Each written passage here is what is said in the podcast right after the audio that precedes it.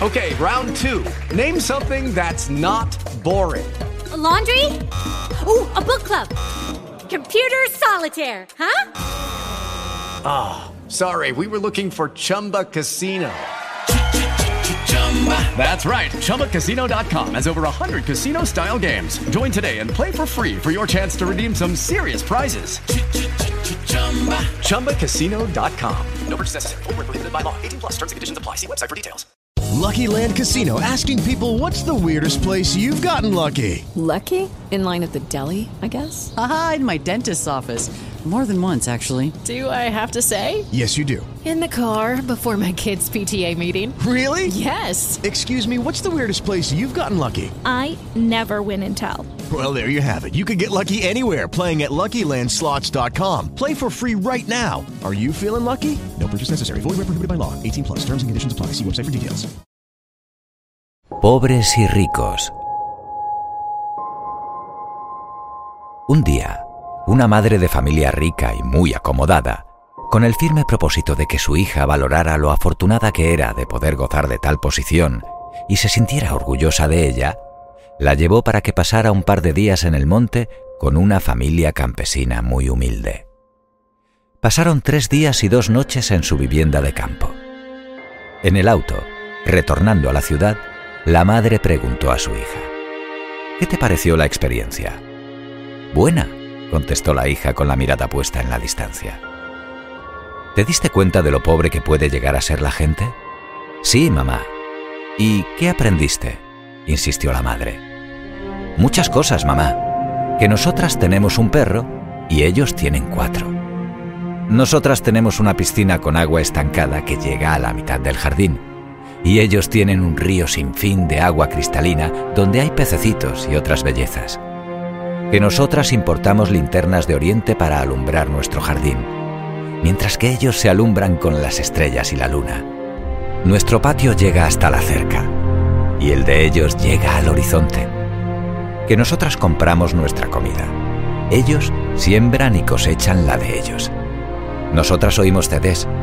Ellos escuchan una perpetua sinfonía de jilgueros, cardenales, pericos, ranas, sapos, grillos y otros animalitos. Todo esto a veces dominado por el sonoro relinchar del caballo de un vecino que trabaja su monte. Nosotras cocinamos en microondas. Ellos, todo lo que comen, tiene ese glorioso sabor del fogón de leña o del horno de barro.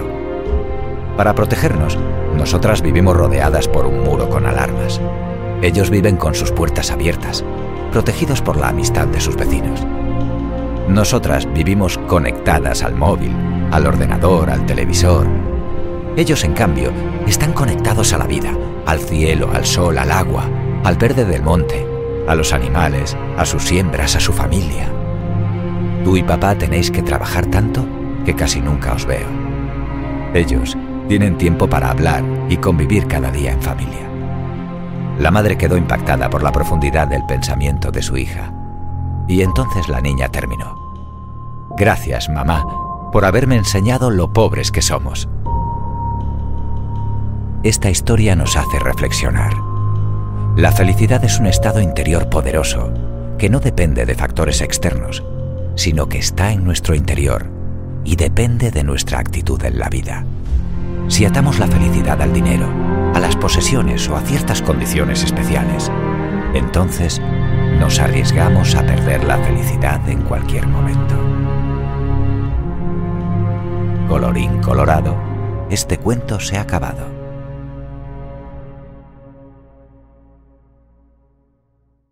Tres gotas de agua. El alba pasó una mañana cerca de una camelia y oyó pronunciar su nombre por tres gotas cristalinas. Se aproximó. Luego, posándose en el corazón de la flor, preguntó cariñosa, ¿Qué desean de mí, gotas brillantes? Que vengas a decidir una cuestión, dijo la primera. Somos tres gotas diferentes, reunidas en diversos puntos. Queremos que digas cuál de nosotras vale más y cuál es la más pura. Acepto. Habla tú, gota brillante. Y la primera gota trémula habló así. Yo vengo de las altas nubes. Soy hija de los grandes mares. Nací en el ancho océano. Después de andar por mil borrascas, una nube me absorbió. Fui a las alturas donde brillan las estrellas y desde allí, rodando entre rayos, caí en la flor en la que descanso ahora. Yo represento al océano. Ahora habla tú, gota brillante, dijo el alba a la segunda. Yo soy el rocío que tiembla sobre los lirios. Soy hermana de la luna. Soy hermana de las tinieblas que se forman en cuanto llega la noche. Yo represento al amanecer del día. ¿Y tú? preguntó el alba a la más pequeña. Yo nada valgo. Habla. ¿De dónde vienes? De los ojos de una madre. Soy una lágrima. Esta es la de más valor. Es la más pura. Pero yo fui océano. Y yo atmósfera. Sí, trémulas gotas. Pero esta fue corazón. Colorín colorado, este cuento se ha acabado. El árbol de los problemas. Había contratado un carpintero para ayudarme a reparar mi vieja granja. Él acababa de finalizar su primer día de trabajo que había sido muy duro. Su sierra eléctrica se había estropeado, lo que le había hecho perder mucho tiempo, y ahora su antiguo camión se negaba a arrancar. Mientras lo llevaba a su casa, permaneció en silencio.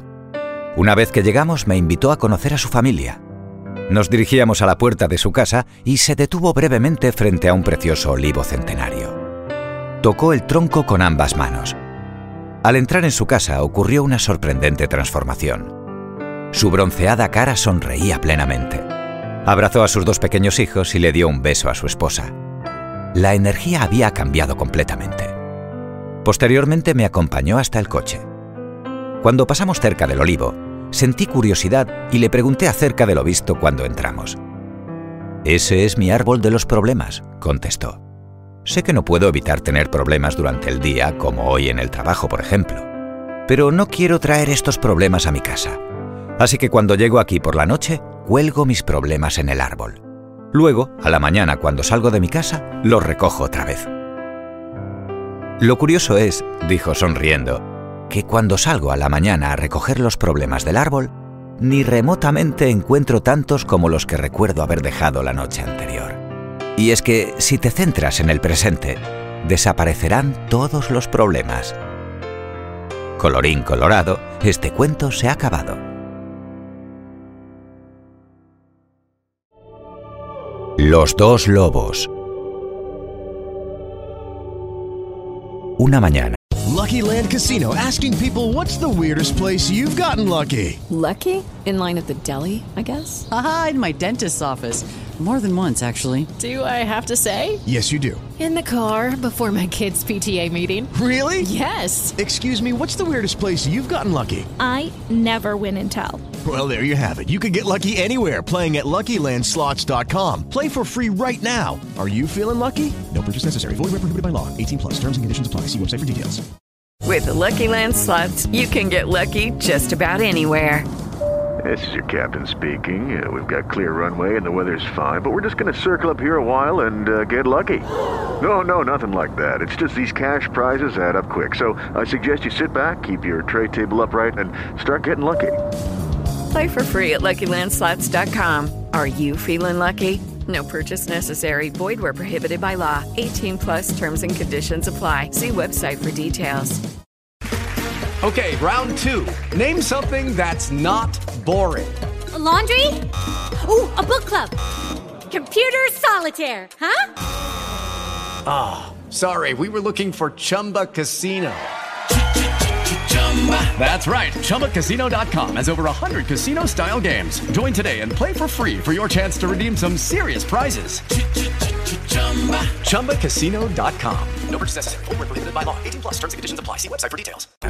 Un sabio anciano cherokee contaba a su nieto acerca de la vida y de la lucha que se desarrolla dentro del interior de las personas. El anciano dijo, Hijo mío, se libra una batalla entre dos lobos en nuestro interior, dentro de todos nosotros. Uno de ellos es un lobo negro. Es maldad, temor, ira, envidia, dolor, rencor, avaricia, arrogancia, culpa, resentimiento, inferioridad, mentira, orgullo, egolatría, competencia y superioridad.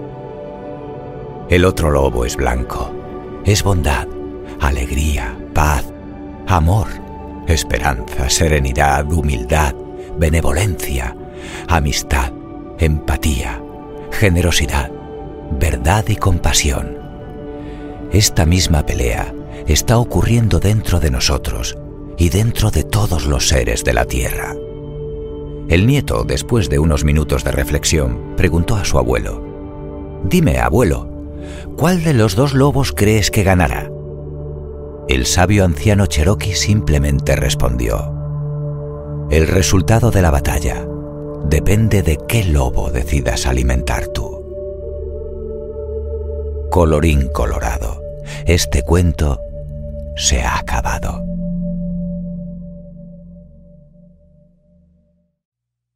Arreglar el mundo.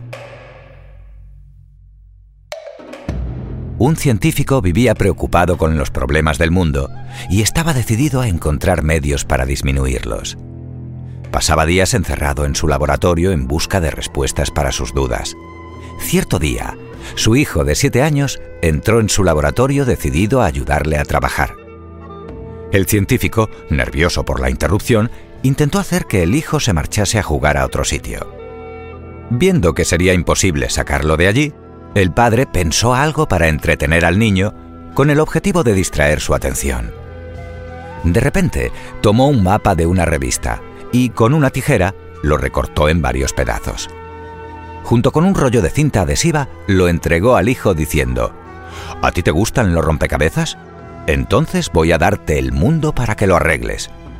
Aquí te lo dejo todo roto. Mira si puedes arreglarlo bien hazlo todo tú solo. Calculó que al niño le llevaría días recomponer el mapa. Pero algunas horas después, oyó la voz del chico que le llamaba con toda tranquilidad. Padre, padre, ya he terminado. Lo he conseguido. Al principio, el padre no dio crédito a las palabras de su hijo. Sería imposible a su edad haber conseguido recomponer un mapa que jamás había visto. Entonces el científico levantó los ojos de sus anotaciones seguro de que vería un trabajo digno de un niño. Para su sorpresa, el mapa estaba completo. Todos los pedazos habían sido colocados en su sitio. ¿Cómo sería posible? ¿Cómo el muchacho habría sido capaz? Tú no sabías cómo era el mundo, hijo mío. ¿Cómo lo conseguiste? Padre, yo no sabía cómo era el mundo, pero cuando tú quitaste el papel de la revista para recortar, yo vi que del otro lado había la figura de un hombre.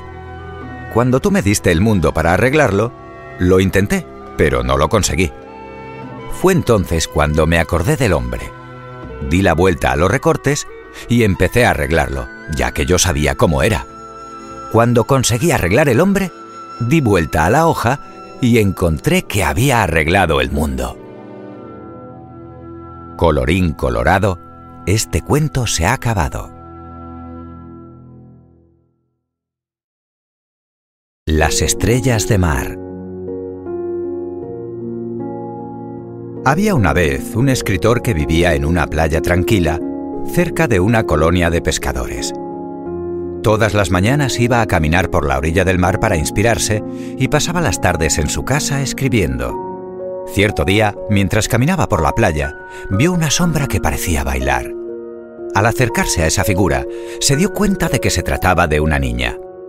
Recogía estrellas de mar que estaban en la arena para tirarlas nuevamente al océano. ¿Por qué estás haciendo eso? preguntó el escritor. No lo ve, explicó la niña. La marea está baja y el sol está brillando. Ellas se secarán y morirán si permanecen aquí en la arena.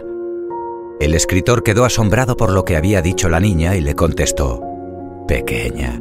Existen millones de kilómetros de playa en este mundo y centenares de millones de estrellas de mar desparramadas por las playas. ¿Qué diferencia hay? Tú solo tiras unas pocas estrellas al océano y la mayoría muere. ¿Qué diferencia hay? Para esta estrella sí hice una diferencia. Aquella noche el hombre no pudo escribir. Al día siguiente por la mañana volvió a la orilla, buscó a la niña y se unió a ella. Juntos comenzaron a arrojar las estrellas de mar al océano. Ahora son dos los que quieren hacer del mundo un lugar mejor. Esa es la diferencia. Colorín colorado, este cuento se ha acabado. Vivir como las flores. Un joven se dirige a su maestro. Maestro, ¿qué debo hacer para no sentirme molesto con algunas personas? Unas hablan demasiado, otras son ignorantes, algunas son indiferentes. Siento rabia por aquellas que son mentirosas y sufro con las que calumnian. Pues vive como las flores, advirtió el maestro.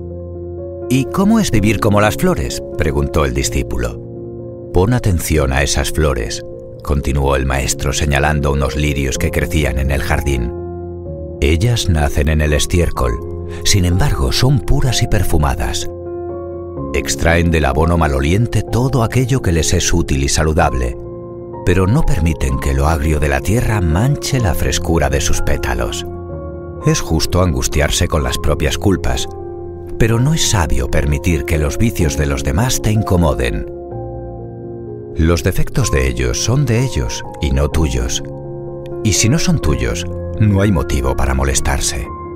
Ejercita pues la virtud de rechazar todo lo malo que viene de otros y perfuma la vida de los demás haciendo el bien. Esto es vivir como las flores. Colorín colorado, este cuento se ha acabado. El roble triste.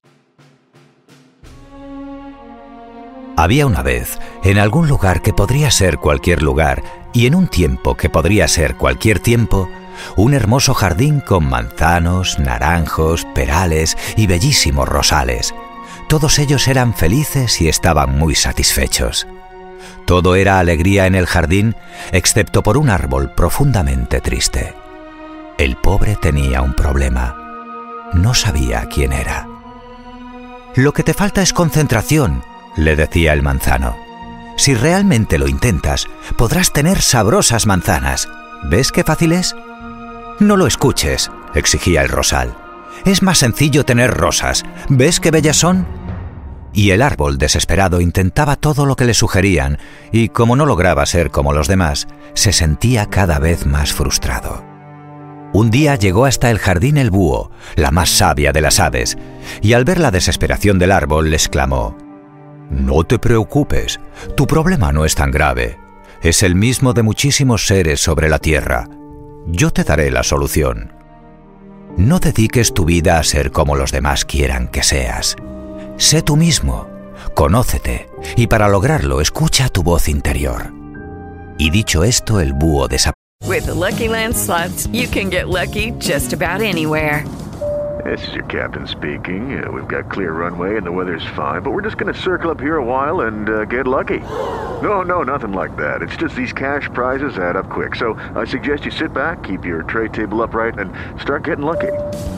Play for free at LuckyLandSlots.com. Are you feeling lucky? No purchase necessary. Void where prohibited by law. 18 plus terms and conditions apply. See website for details. Lucky Land Casino asking people what's the weirdest place you've gotten lucky? Lucky? In line at the deli, I guess? Aha, in my dentist's office. More than once, actually. Do I have to say? Yes, you do. In the car before my kids' PTA meeting. Really? Yes. Excuse me, what's the weirdest place you've gotten lucky? I never win and tell. Well, there you have it. You can get lucky anywhere playing at LuckyLandSlots.com. Play for free right now. Are you feeling lucky? No purchase necessary. Void where prohibited by law. 18 plus. Terms and conditions apply. See website for details. With the Lucky Land slots, you can get lucky just about anywhere.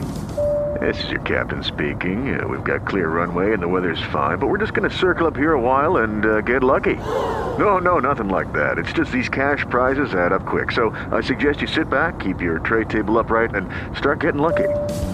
Play for free at LuckyLandSlots.com. Are you feeling lucky? No purchase necessary. Void where prohibited by law. 18 plus terms and conditions apply. See website for details. Pareció. ¿Mi voz interior? ¿Ser yo mismo? ¿Conocerme? se preguntaba el árbol desesperado cuando de pronto comprendió. Y cerrando los ojos y los oídos, abrió el corazón y por fin pudo escuchar su voz interior diciéndole, Tú jamás darás manzanas porque no eres un manzano. ni florecerás cada primavera porque no eres un rosal. Eres un roble, y tu destino es crecer grande y majestuoso, dar cobijo a las aves, sombra a los viajeros, belleza al paisaje. Tienes una misión, cúmplela. Y el árbol se sintió fuerte y seguro de sí mismo y se dispuso a ser todo aquello para lo cual estaba destinado. Así, pronto llenó su espacio y fue admirado y respetado por todos. Y solo entonces el jardín fue completamente feliz. Colorín colorado, este cuento se ha acabado. El leñador que perdió su hacha. En la orilla de un río estaba un leñador cortando un árbol. Era muy pobre, tanto que solo tenía el hacha con la que trabajaba cortando leña. Un día, mientras trabajaba a la orilla de un río, la hoja del hacha se le salió del mango y cayó al agua. Lleno de pesar, el leñador se sentó a la orilla y se puso a llorar. La ninfa de las aguas, que había oído sus lamentos, se apiadó de él y se le apareció. Cuando supo el motivo de su pena, la ninfa bajó al fondo del río y sacando un hacha de oro le preguntó, ¿Es esta tu hacha? No, esa no es mi hacha. La ninfa bajó de nuevo al río y sacó un hacha de plata. ¿Será quizás esta tu hacha? dijo. El hombre respondió, No, tampoco es esa mi hacha. La ninfa de las aguas bajó por tercera vez al fondo del río y esta vez sí trajo su hacha. Al verla, exclamó lleno de alegría el leñador, Esa sí que es mi hacha. La ninfa le dijo, Tómala. Nada me debes por la ayuda que te he prestado. Al contrario, puesto que me has demostrado no ser codicioso y mentiroso, mereces un premio. Puedes quedarte también con el hacha de oro y con la de plata. Enseguida se fue el buen hombre a enseñar el regalo y contar lo sucedido a sus compañeros. A uno de los compañeros se le ocurrió repetir la aventura para ver si tenía la misma suerte. Se acercó al río, dejó caer el hacha y se puso a llorar. La ninfa de las aguas le presentó un hacha de oro y le preguntó, ¿Es esta tu hacha? Sí, sí, esa es mi hacha. Pero cuando el leñador alargó su brazo para cogerla, la ninfa desapareció con el hacha de oro. Por su mala intención, no obtuvo ningún premio y además perdió su hacha para siempre. Esta fábula nos enseña que la virtud siempre tiene su recompensa. Colorín colorado, este cuento se ha acabado. La bendición del pobre anciano. En un día cálido de verano, caminaba un anciano por un sendero agotado y sin fuerzas, fue a sentarse cerca de un manantial. El agua surgía profunda entre las piedras y él no podía bajar hasta ella. En esto, con ánimo de beber, llegó un pastorcillo que saludó amablemente al anciano. Luego saltó entre las rocas y el anciano le dijo, Yo también tengo sed, pero temo resbalar. No se mueva, yo le llevaré agua, el pastorcillo llenó su cantimplora y fue a ofrecérsela al anciano. El agua fresca lo reanimó y al terminar de beber dijo, Gracias, muchacho. Y el pastorcillo contestó, ¿acaso no ha comido? Y repartió con el desconocido su merienda. Y hablaron mucho y se entendieron, como se entienden los corazones nobles.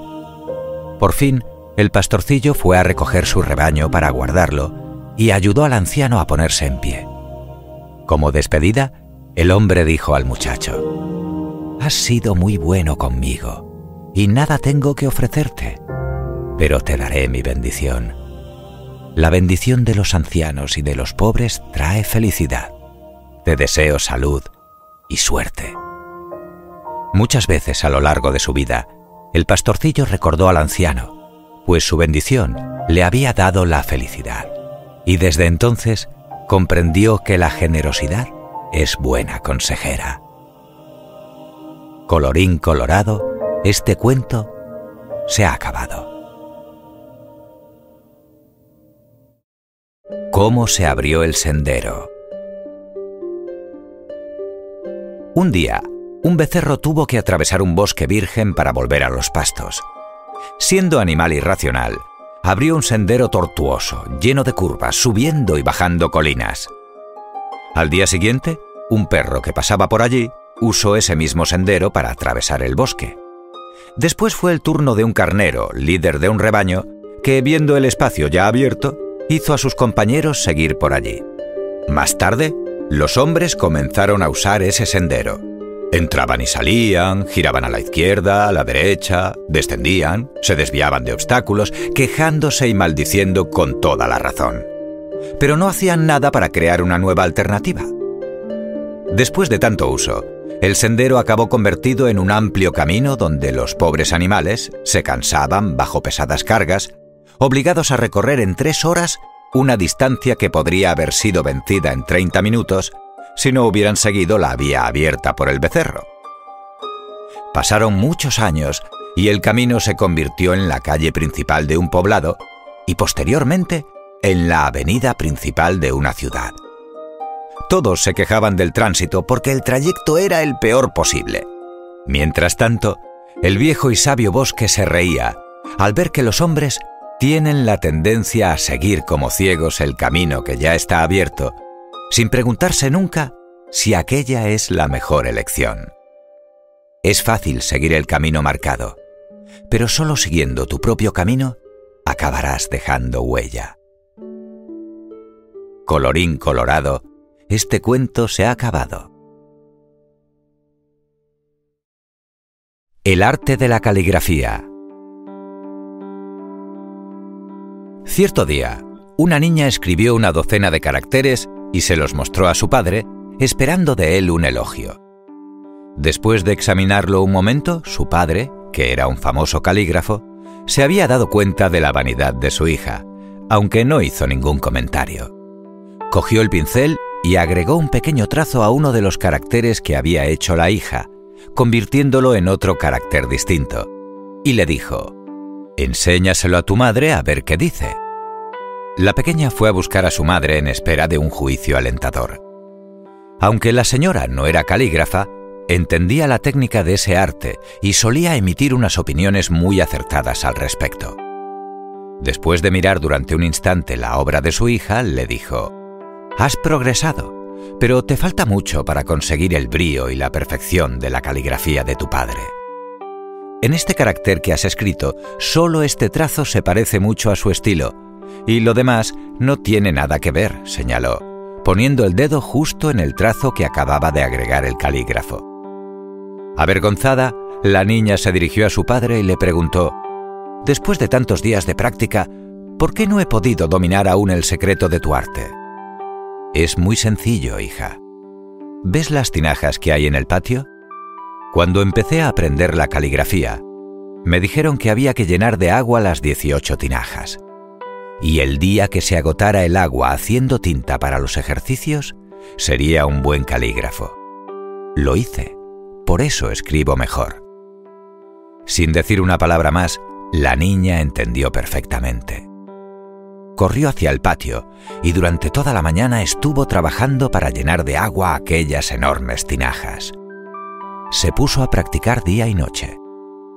Veinte años después, cuando agotó la última gota de agua, llegó a tal dominio de la caligrafía china que fue consagrada como la santa de los pinceles. Colorín colorado, este cuento se ha acabado. El lobo y el perro.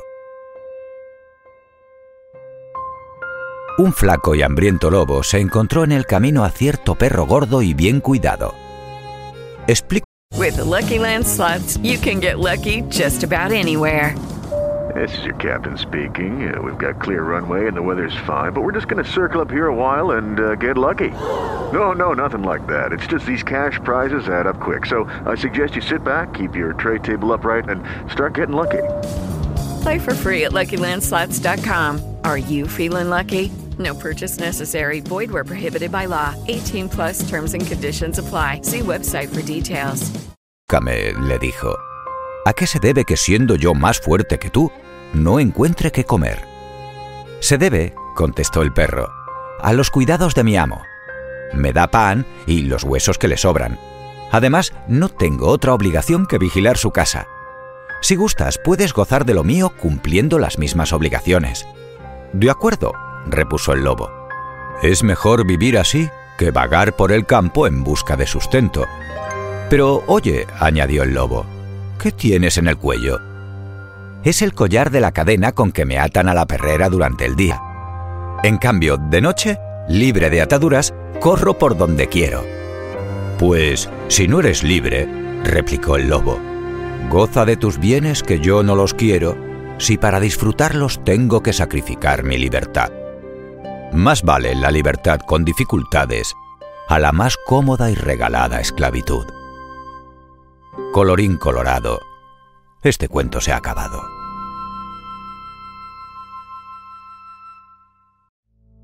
Afilar el hacha. En cierta ocasión, un joven llegó a un campo de leñadores con el propósito de obtener trabajo. Habló con el responsable y éste, al ver el aspecto y la fortaleza de aquel joven, lo aceptó sin pensárselo y le dijo que podía empezar al día siguiente. Durante su primer día en la montaña, trabajó duramente y cortó muchos árboles.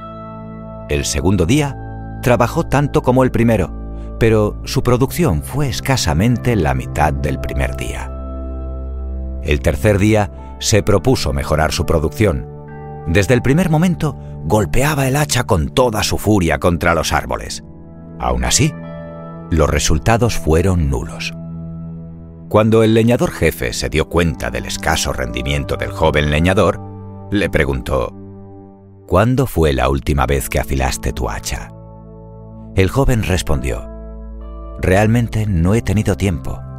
He estado demasiado ocupado cortando árboles. El leñador jefe le respondió, Has de saber que si no dedicas tiempo a afilar tu hacha, todo el esfuerzo que emplees será en vano. Colorín colorado, este cuento se ha acabado. La luz del ciego. Hace cientos de años, en una ciudad de Oriente, un anciano caminaba de noche por las oscuras calles llevando una lámpara de aceite encendida. En cierto momento, un hombre giró una esquina y tropezó abruptamente con el anciano. El hombre se puso a gritarle con malos modos. Vigila, viejo, mira por dónde vas. Tras gritar, el hombre se calmó y miró al anciano a la luz de la lámpara que éste sostenía. De pronto, reconoció a un amigo. Se dio cuenta que era Guno, el ciego del pueblo. Le dijo, ¿Qué haces, Guno, tú, ciego, con una lámpara en la mano? Si tú no ves. El anciano le respondió, Yo conozco la oscuridad de las calles de memoria.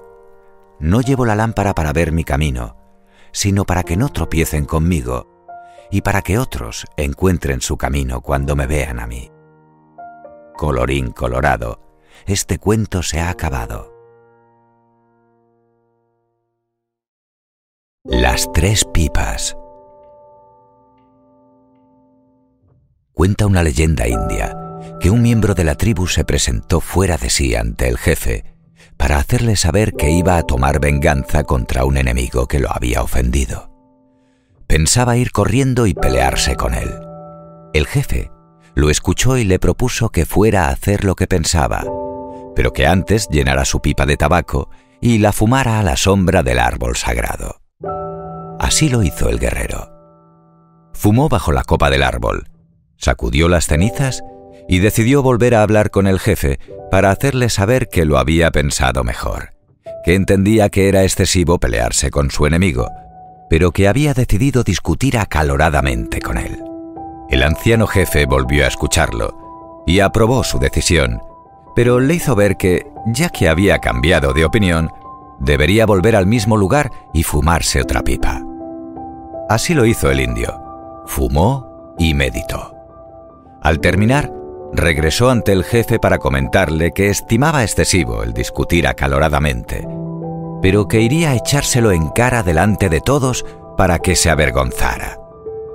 Con bondad, fue escuchado de nuevo por el anciano y orientado para que repitiera su conducta y meditase de nuevo. Bajo el árbol centenario, el guerrero convirtió el tabaco y el enfado en humo. Pasado el tiempo, volvió ante el jefe para decirle que lo había pensado mejor y que había decidido acercarse a quien lo agredió y darle un abrazo.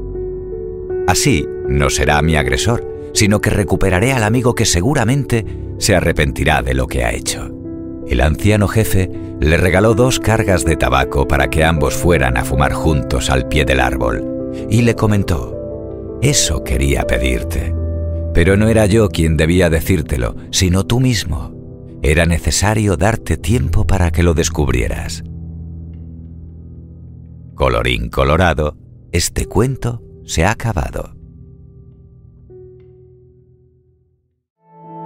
El elefante encadenado.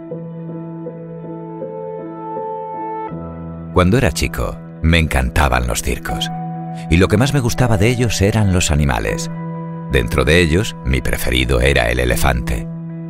Durante la función, la enorme bestia impresionaba a todos por su peso, tamaño y sobre todo por su descomunal fuerza. Pero después de su actuación, y hasta un rato antes de volver al escenario, uno podía encontrar al elefante detrás de la carpa principal, atado mediante una cadena que aprisionaba una de sus patas a una pequeña estaca clavada en el suelo. La estaca era solo un minúsculo pedazo de madera, apenas enterrado unos centímetros en la tierra, y aunque la cadena era gruesa y poderosa, me parecía obvio que ese animal era capaz de arrancar con facilidad la estaca y huir. El misterio es evidente.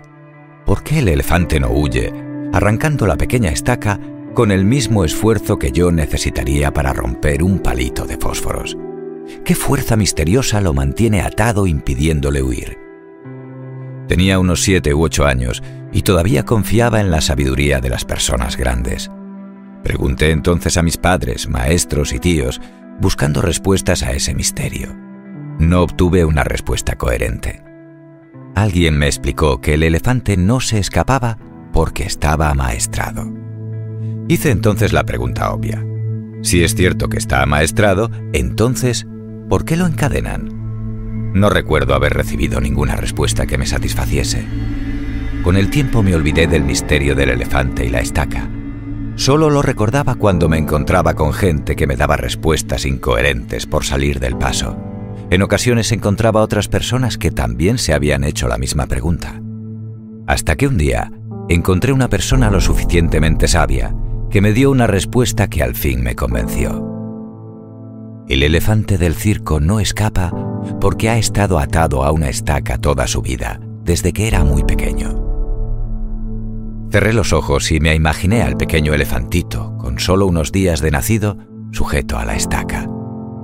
Estoy seguro que en aquel momento el animalito empujó, jaló, sacudió y sudó tratando de soltarse, y a pesar de todo su esfuerzo no pudo liberarse. La estaca era ciertamente muy fuerte para él. Podría asegurar que el primer día se durmió agotado por el esfuerzo infructuoso, y que al día siguiente volvió a probar, y también al otro y al que seguía, hasta que un día, un terrible día, el animal aceptó su impotencia y se resignó a su destino. El elefante dejó de luchar para liberarse.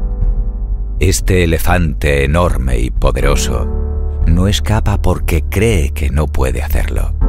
Tiene grabado en su mente el recuerdo de sus entonces inútiles esfuerzos y ahora ha dejado de luchar. No es libre porque ha dejado de intentar serlo. Nunca más intentó poner a prueba su fuerza.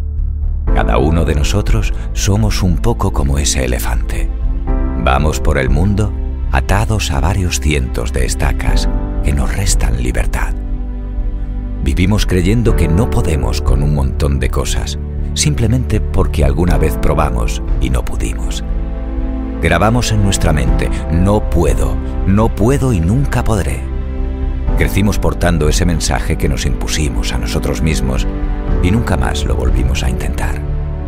La única manera de saber cuáles son nuestras limitaciones ahora es intentar de nuevo, poniendo en el intento todo nuestro corazón Espero que esta simple historia te cargue de energía como para creer que en la vida no hay imposibles. Colorín colorado, este cuento se ha acabado. ¿Por qué la gente grita? Un día, una maestra preguntó a sus discípulos, ¿por qué las personas se gritan unas a otras cuando están enojadas? Los discípulos pensaron durante unos momentos. Porque pierden la calma, dijeron. Pero, ¿por qué gritar cuando la otra persona está a tu lado?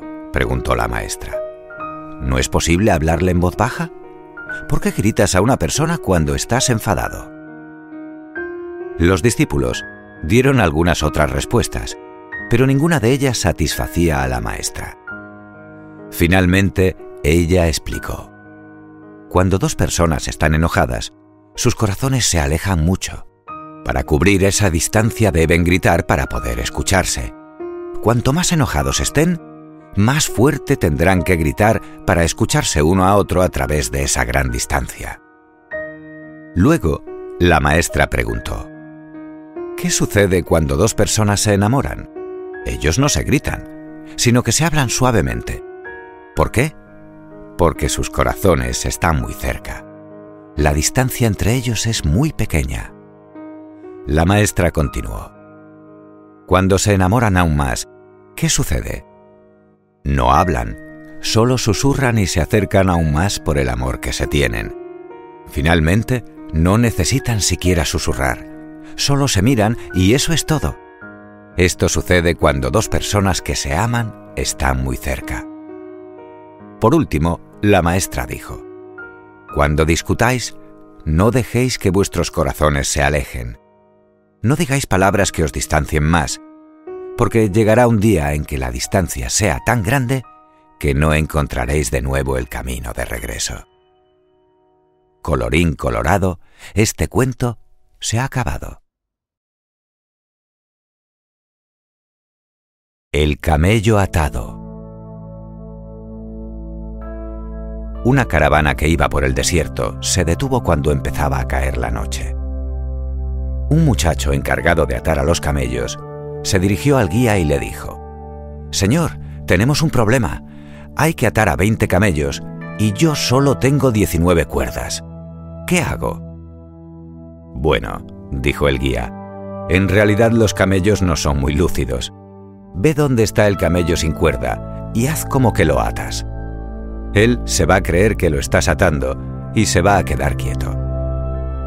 El muchacho así lo hizo.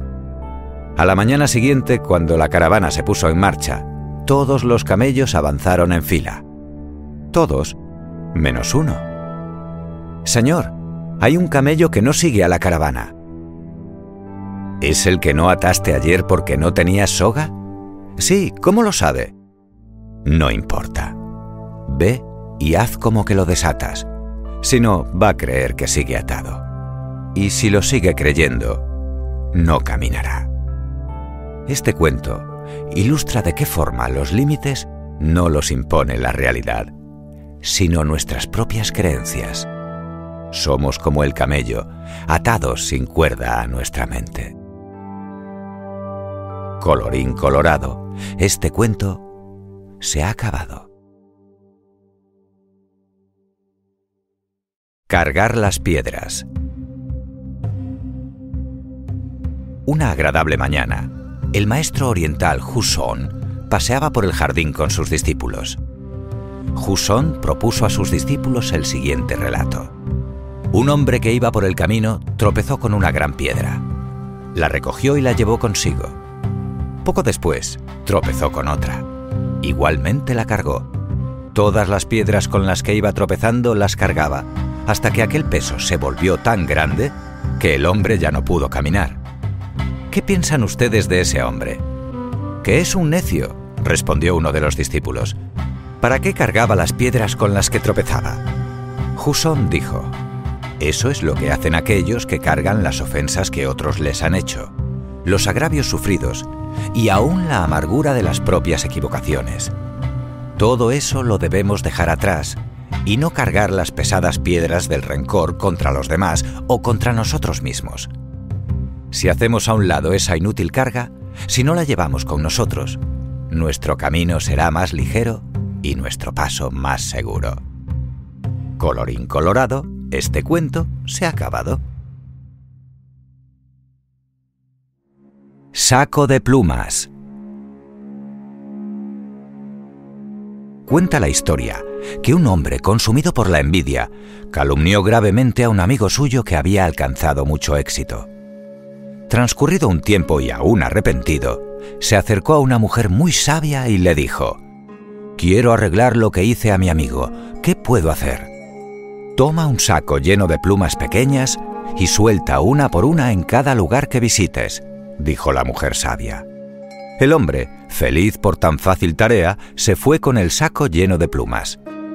En unos días ya había soltado todas las plumas y regresó junto a la mujer sabia. Ya he terminado de soltar todas las plumas. Esa era la parte más sencilla. Ahora debes volver a llenar el saco con las mismas plumas que soltaste anteriormente. Sal y búscalas. El hombre se sintió muy triste, pues entendió lo que esto significaba. No pudo juntar casi ninguna. Al regresar, la mujer sabia le dijo, Al igual que no has conseguido juntar todas las plumas, asimismo el mal que le hiciste a tu amigo pasó de boca en boca y el daño ya está hecho. Y es que a veces nuestros actos pueden hacer daños irreparables. Trata de evitar hacer cosas malas a los demás. Y si ya lo has hecho, procura pedir perdón de corazón. Colorín colorado, este cuento se ha acabado. Perdonar y agradecer. Cierto día, dos amigos caminaban juntos. Era un día muy agradable y los dos disfrutaban del viaje conversando animadamente. En un momento dado, comenzaron una fuerte discusión. Dejándose llevar por la ira, uno ofendió al otro con gran cantidad de insultos sin justificación. El otro, bastante ofendido y sin decir palabra, se paró y escribió en la arena. Hoy mi mejor amigo me lanzó muchos insultos, ofendiéndome gravemente. Más adelante llegaron a un oasis. El hombre ofendido cayó al agua y estuvo a punto de ahogarse, pero rápidamente su amigo le tendió la mano y lo salvó. Cuando pudo recuperarse del susto, tomó un estilete que llevaba en el bolsillo, cogió también una piedra y sobre ella talló, Hoy mi mejor amigo me ha salvado la vida. Confundido, el otro hombre le preguntó, Dime, ¿por qué después de haberte ofendido escribiste en la arena y ahora que te he salvado, escribes en una piedra. Con una gran sonrisa en el rostro su compañero le respondió, Cuando un amigo nos ofende, debemos escribir en la arena lo que ha pasado, para que el viento del olvido se encargue de borrarlo. Pero cuando un amigo nos ayuda, debemos tallarlo en la piedra de la memoria del corazón, donde ningún viento podrá borrarlo nunca. Debes perdonar las ofensas de tus amigos y agradecer su ayuda cuando te la ofrecen. Colorín colorado, este cuento se ha acabado. El cantero. Había una vez un cantero que estaba insatisfecho consigo mismo y con su posición en la vida. Un día pasó por la casa de un rico comerciante a través de la entrada abierta vio muchas posesiones e importantes visitantes. ¡Cuán poderoso debe de ser el comerciante! pensó el cortador de piedra. Se puso muy envidioso y deseó que pudiera ser como el comerciante. Para su gran sorpresa, se convirtió repentinamente en el comerciante, gozando de más lujos y poder de lo que nunca había imaginado, pero envidiado y detestado por aquellos menos ricos que él. Pronto, un alto funcionario pasó cerca llevado en una silla de manos, acompañado por asistentes y escoltado por soldados. Todos, sin importar lo ricos que fueran, tenían que hacer una reverencia ante la procesión. ¡Cuán poderoso es ese funcionario! pensó. Desearía ser un alto funcionario. Entonces se convirtió en el alto funcionario, llevado por todas partes en su bordada silla de manos y temido y odiado por todo el mundo. Era un día caluroso de verano, por eso el funcionario se sentía muy incómodo en la pegajosa silla. Levantó la mirada al sol. Brillaba orgulloso en el cielo, no afectado por su presencia. ¡Cuán poderoso es el sol! pensó. Deseo ser el sol. Entonces se convirtió en el sol, brillando ferozmente sobre todos, abrasando los campos, maldecido por los granjeros y los trabajadores. Pero una enorme nube negra se interpuso entre él y la tierra, de modo que su luz no pudo brillar más sobre ella. ¡Cuán poderosa es esa nube de tormenta! pensó. ¿Quién pudiera ser una nube? Entonces se convirtió en la nube, inundando los campos y las aldeas, increpado por todos. Pero pronto descubrió que estaba siendo empujado lejos por cierta gran fuerza, y se dio cuenta de que era el viento. ¡Cuán poderoso es! pensó. Deseo ser el viento. Entonces se convirtió en el viento, llevándose tejas de los techos de las casas, arrancando árboles, temido y odiado por todos debajo de él. Pero después de un rato sopló en contra de algo que no pudo mover. No importaba cuán fuertemente soplara contra ella, una enorme y altísima roca. ¡Cuán poderosa es esa roca! pensó. ¿Cuánto me gustaría ser una roca? Entonces se convirtió en la roca, más poderosa que nada más en la tierra. Pero mientras estaba parado allí, oyó el sonido de un martillo golpeando un cincel en la dura superficie y sintió que estaba siendo cambiado. ¿Qué podría ser más poderoso que yo, la roca? pensó. Bajó la mirada y vio lejos, debajo de él, la figura de un cantero. Colorín colorado, este cuento se ha acabado. El pescador satisfecho. Cierto día, un millonario que poseía una inmensa fortuna se horrorizó cuando vio a un pescador tranquilamente recostado contra su barca fumando una pipa. ¿Por qué no has salido a pescar? le preguntó el millonario. Porque ya he pescado bastante por hoy, respondió el pescador. ¿Y por qué no pescas más de lo que necesitas? insistió el millonario. ¿Y qué iba a hacer con ello? preguntó a su vez el pescador. Ganarías más dinero, fue la respuesta. De ese modo, podrías poner un motor a tu barca.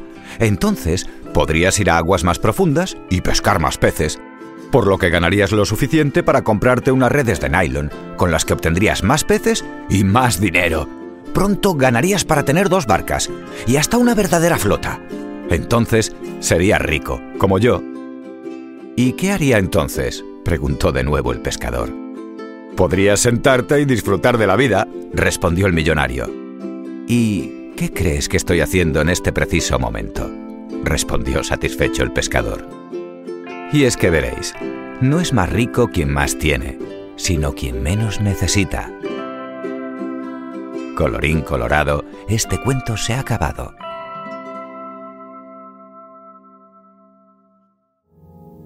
El lado negativo de la mente.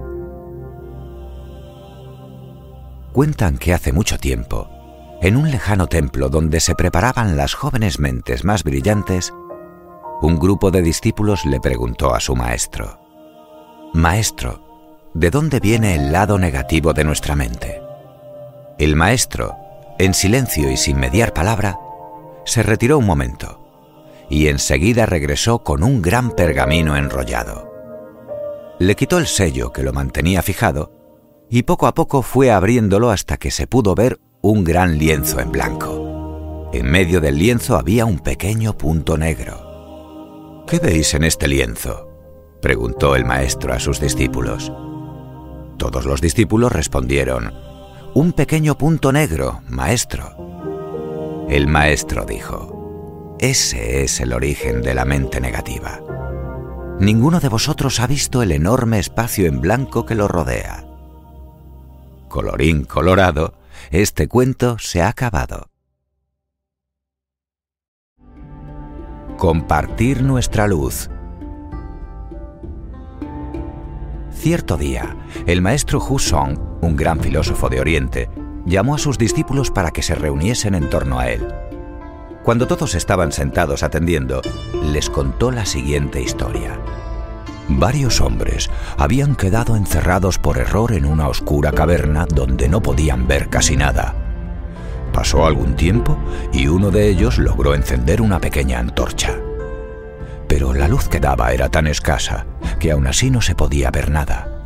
Al hombre, sin embargo, se le ocurrió que con su luz podría ayudar a que cada uno de los demás prendieran su propia antorcha. Y así, compartiendo la llama con todos, la caverna se iluminó. Uno de los discípulos preguntó al maestro Jusón, ¿Qué nos enseña este relato, maestro? A lo que Jusón contestó, nos enseña que nuestra luz sigue siendo oscuridad si no la compartimos con los demás. Y también nos dice que el compartir nuestra luz no la desvanece, sino que por el contrario, la hace crecer. Colorín colorado, este cuento se ha acabado. El labrador y sus hijos. Un labrador anciano que tenía varios hijos enemistados se valió del siguiente método para darles una lección. Los llamó a todos, mandó traer un puñado de varas y las ató todas juntas. Luego pidió a cada uno de ellos que la rompiera diciéndoles, Dejaré toda mi fortuna en herencia a aquel de vosotros que pueda quebrar estas varas.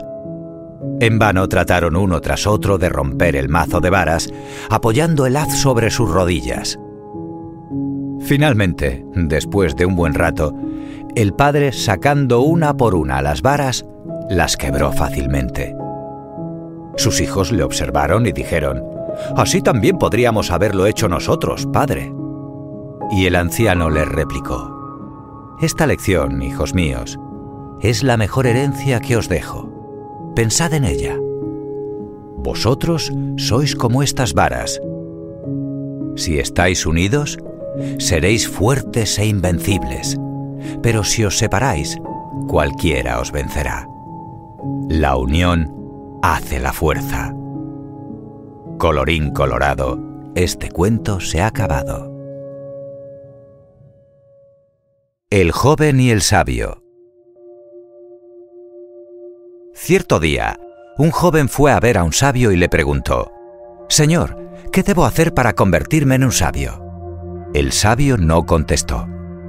El joven, tras repetir varias veces su pregunta sin obtener respuesta alguna, lo dejó y volvió al día siguiente con la misma demanda. No obtuvo tampoco contestación. Pasado cierto tiempo, volvió por tercera vez y repitió su pregunta. Señor, ¿qué debo hacer para convertirme en un sabio? Por fin, el sabio pareció prestarle atención y se dirigió a un río que por allí corría. Entró en el agua llevando al joven de la mano. Cuando alcanzaron cierta profundidad, el sabio se apoyó en los hombros del joven y lo sumergió en el agua, a pesar de los esfuerzos de éste para liberarse. Al fin lo dejó salir. Cuando el joven hubo recuperado el aliento, el sabio le preguntó, Hijo mío, cuando estabas bajo el agua, ¿qué era lo que más deseabas? El joven contestó sin dudar, Aire, quería aire. ¿No hubieras preferido mejor riquezas, placeres, poder o fama? ¿No pensaste en ninguna de esas cosas? No, señor, deseaba aire y solo pensaba en el aire que me faltaba, respondió convencido. Entonces, dijo el hombre, para convertirte en un sabio, debes desear la sabiduría con la misma intensidad con la que deseabas el aire. Debes luchar por ella, y no por fama, riquezas o poder. La sabiduría debe ser tu aspiración día y noche. Si buscas la sabiduría con esa intensidad, seguramente te convertirás en un sabio. Colorín colorado, este cuento se ha acabado.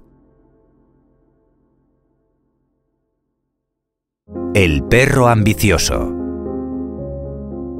Un perro que paseaba por el campo encontró un hermoso hueso y para no tener que repartirlo con nadie, decidió ir a comérselo al otro lado del río donde estaría totalmente solo. Al llegar a un estrecho puentecillo, se asomó para ver la corriente y en ese momento creyó ver en las aguas cristalinas a otro perro que también llevaba en la boca un hueso como el suyo. Pero lo que realmente estaba viendo era su propio reflejo sobre el agua, aunque él no se diese cuenta. ¡Repámpanos! pensó el ambicioso animal. ¡Otro perro! Y también lleva un hueso como el mío. Aprovecharé esta oportunidad, se lo quitaré y así tendré doble ración. Y sin más, se lanzó al agua y abrió la boca para morder al otro perro. Lo que sucedió es fácil de imaginar. Además de sufrir un desagradable remojón, perdió su querido hueso que fue arrastrado río abajo por la corriente. Y es que a veces, por ser egoísta y demasiado ambicioso, se pierde lo que se tiene. Colorín colorado, este cuento se ha acabado. Dos cabras testarudas. Dos cabras ansiosas de libertad abandonaron sus respectivos rebaños para ir en busca de aventura. Por una rara coincidencia, ambas se encontraron, aunque separadas por un río muy ancho.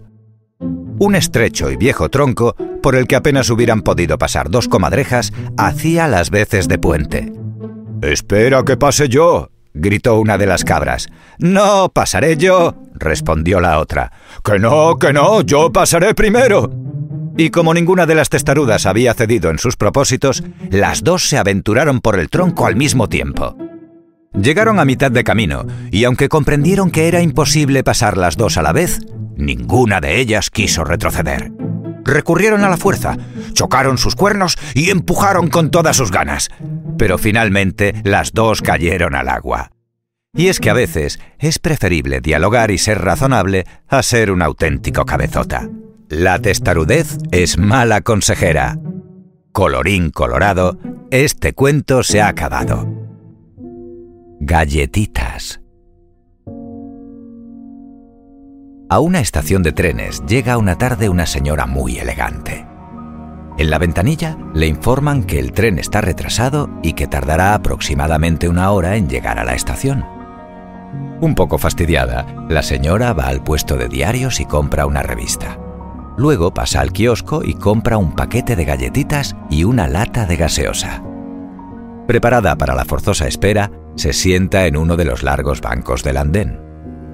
Mientras ojea la revista, un joven se sienta a su lado y comienza a leer un diario. Imprevistamente, la señora ve por el rabillo del ojo cómo el muchacho, sin decir una palabra, estira la mano, agarra el paquete de galletitas, lo abre y después de sacar una, comienza a comérsela despreocupadamente. La mujer está indignada. No está dispuesta a ser grosera, pero tampoco a hacer de cuenta que nada ha pasado. Así que con gesto ampuloso, toma el paquete y saca una galletita que exhibe frente al joven y se la come mirándolo fijamente. Por toda respuesta, el joven sonríe y toma otra galletita. La señora gime un poco, toma una nueva galletita y con ostensibles señales de fastidio se la come sosteniendo otra vez la mirada en el muchacho. El diálogo de miradas y sonrisas continúa entre galleta y galleta la señora cada vez más irritada y el muchacho cada vez más divertido. Finalmente, la señora se da cuenta de que en el paquete queda solo la última galletita.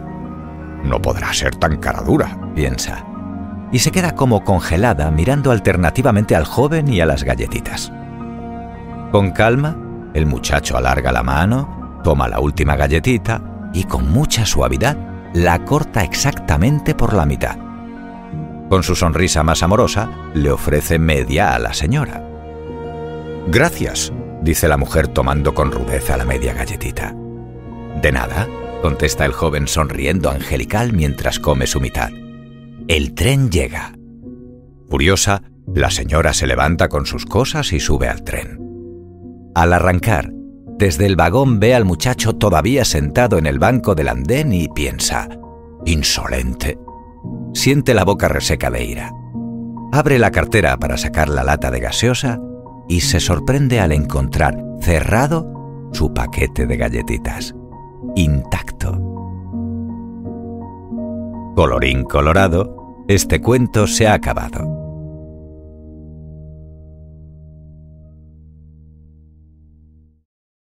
La tristeza y la furia.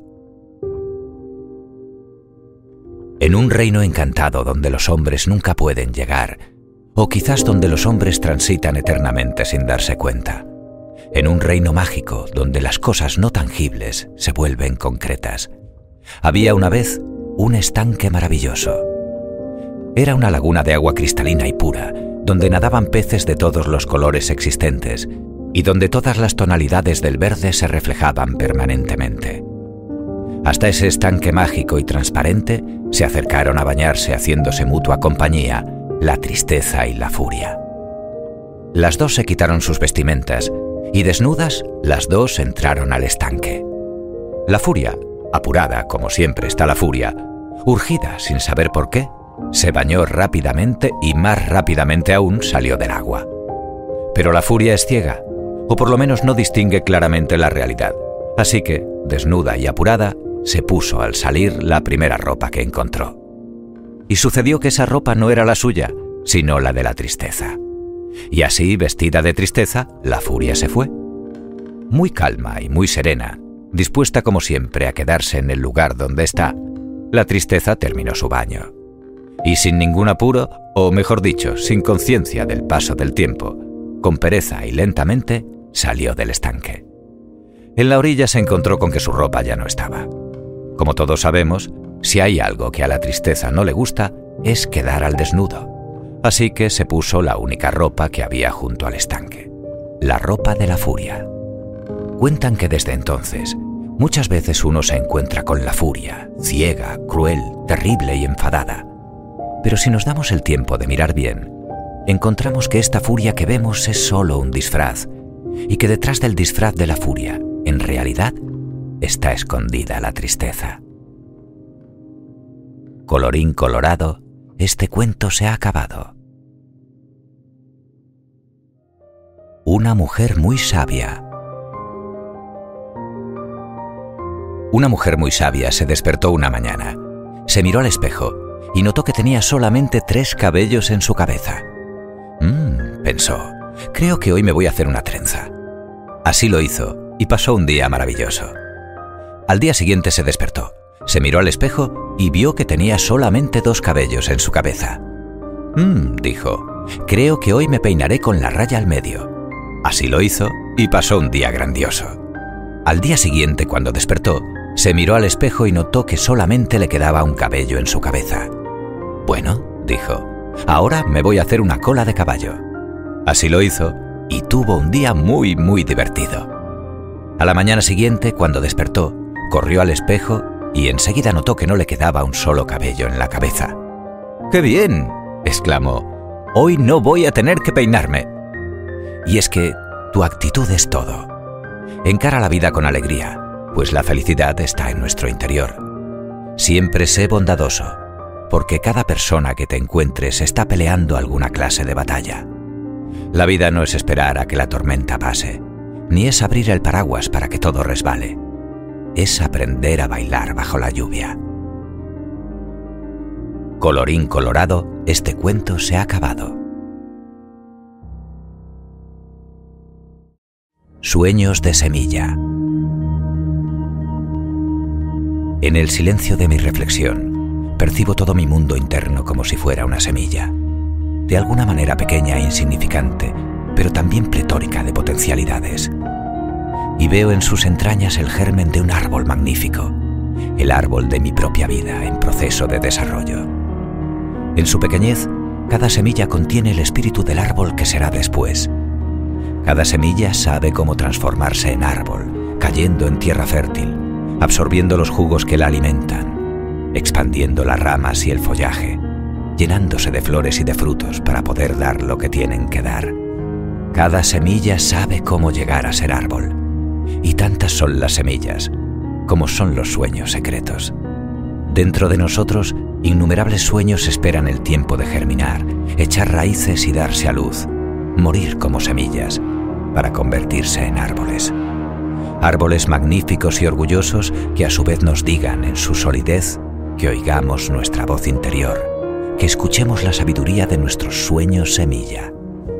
Ellos, los sueños, indican el camino con símbolos y señales de toda clase, en cada hecho, en cada momento, entre las cosas y entre las personas, en los dolores y en los placeres, en los triunfos y en los fracasos. Lo soñado nos enseña, dormidos o despiertos, a vernos, a escucharnos, a darnos cuenta. Nos muestra el rumbo en presentimientos huidizos o en relámpagos de lucidez cegadora. Y así crecemos, nos desarrollamos, evolucionamos Y un día, mientras transitamos este eterno presente que llamamos vida, las semillas de nuestros sueños se transformarán en árboles y desplegarán sus ramas que como alas gigantescas cruzarán el cielo, uniendo en un solo trazo nuestro pasado y nuestro futuro. Nada hay que temer. Una sabiduría interior las acompaña, porque cada semilla sabe cómo llegar a ser árbol. Colorín colorado, este cuento se ha acabado. El árbol de la amistad. Existen personas en nuestras vidas que nos hacen felices por la simple casualidad de haberse cruzado en nuestro camino. Algunas recorren todo el camino a nuestro lado, viendo muchas lunas pasar, mas otras apenas las vemos entre un paso y otro. A todas las llamamos amigos, y hay muchas clases de ellos. Tal vez cada hoja de un árbol caracteriza a cada uno de nuestros amigos. El primer brote que nace es nuestro papá y nuestra mamá. Nos muestra lo que es la vida. Después vienen los amigos hermanos, con quienes dividimos nuestro espacio para que puedan florecer con nosotros. Pasamos a conocer a toda la familia de hojas a quienes respetamos y deseamos el bien. Mas el destino nos presenta a otros amigos, los cuales no sabíamos que irían a cruzarse en nuestro camino. A muchos de ellos los denominamos amigos del alma de corazón. Son sinceros, son verdaderos, saben cuando no estamos bien, saben lo que nos hace feliz. También existen aquellos amigos por un tiempo, unas vacaciones, o unos días o unas horas. Ellos acostumbran a colocar muchas sonrisas en nuestro rostro durante el tiempo que estamos cerca. Hablando de cerca, no podemos olvidar a los amigos distantes, aquellos que están en la punta de las ramas, y que cuando el viento sopla siempre aparecen entre hoja y hoja. El tiempo pasa, el verano se va, el otoño se aproxima y perdemos algunas de nuestras hojas. Algunas nacen en otro verano y otras permanecen por muchas estaciones. Pero lo que nos deja más felices es darnos cuenta de que aquellas que cayeron continúan cerca, alimentando nuestra raíz con alegría. Son momentos de recuerdos maravillosos de cuando se cruzaron en nuestro camino te deseo, hoja de mi árbol, paz, amor, salud, suerte y prosperidad, hoy y siempre. Simplemente porque cada persona que pasa por nuestra vida es única. Siempre dejan un poco de sí y se llevan un poco de nosotros. Habrá de los que se llevaron mucho, pero no habrá de los que no nos dejaron nada. Esta es la mayor responsabilidad de nuestra vida y prueba evidente de que dos almas no se encuentran por casualidad. Colorín colorado, este cuento se ha acabado.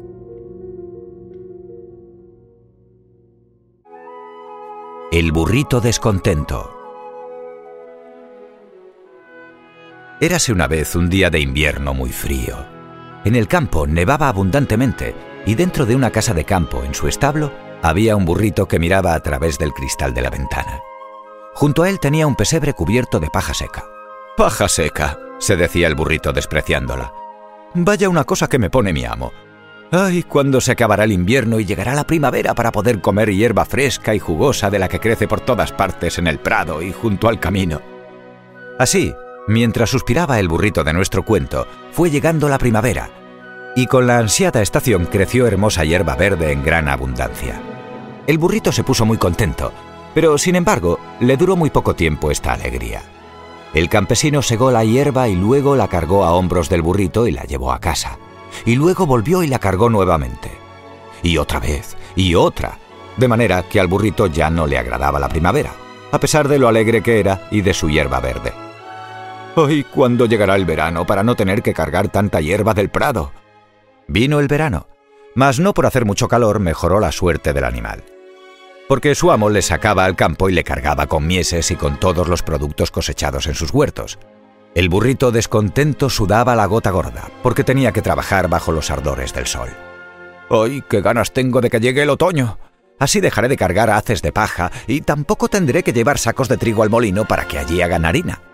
Así se lamentaba el descontento, y esta era la única esperanza que le quedaba, porque ni en primavera ni en verano había mejorado su situación.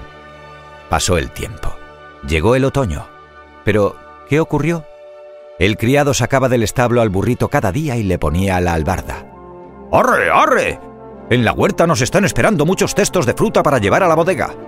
El burrito iba y venía de la casa a la huerta y de la huerta a la casa, y en tanto que caminaba en silencio, reflexionaba que no había mejorado su condición con el cambio de estaciones. El burrito se veía cargado con manzanas, con patatas, con mil suministros para la casa.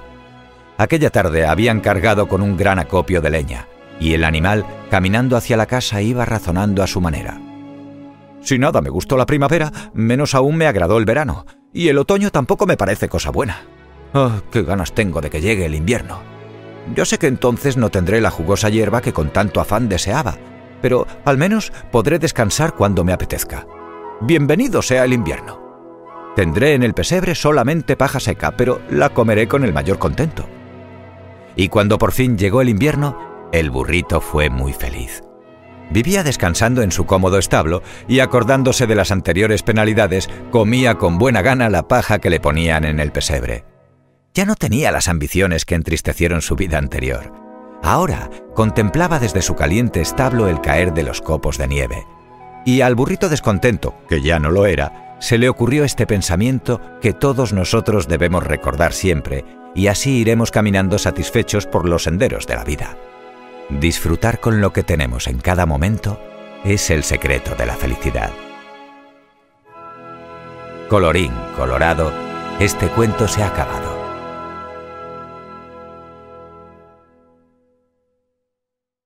El caballo de madera. Dennis tenía un caballo de madera. Era un caballo muy bonito, plantado en una base también de madera, con ruedas para que pudieras arrastrarlo de un lado a otro. Tenía la crin y la cola negras, de pelo suave, y sus ojos eran brillantes y complacientes, pues era un caballito bueno y servicial, siempre dispuesto a jugar o a trabajar y a hacer todo lo que Dennis quisiera que hiciese. El caballo iba atado a un carrito de madera y como no pesaba mucho, lo arrastraba alegremente. Al principio, a Denis le gustaba el caballito y jugaba con él, pero al cabo de un tiempo lo olvidó y dejó de hacerle caso. Aún peor, abandonó el caballito y el carro en el jardín en lugar de guardarlos en el armario de los juguetes como debía. Pero siempre hacía lo mismo. Dejaba los juguetes en el jardín donde el sol los abrasaba y la lluvia los estropeaba. Era un niño muy descuidado con sus juguetes. Dejó el caballo y el carro al fondo del jardín, junto al seto que crecía entre el jardín y el prado del otro lado. Al principio al caballo no le importó. Era divertido estar allí, mirar a los pájaros saltando de un lado a otro, ver al gato tumbado calentándose al sol, pero pronto sintió frío. El sol se escondió tras una gran nube y la lluvia empezó a caer.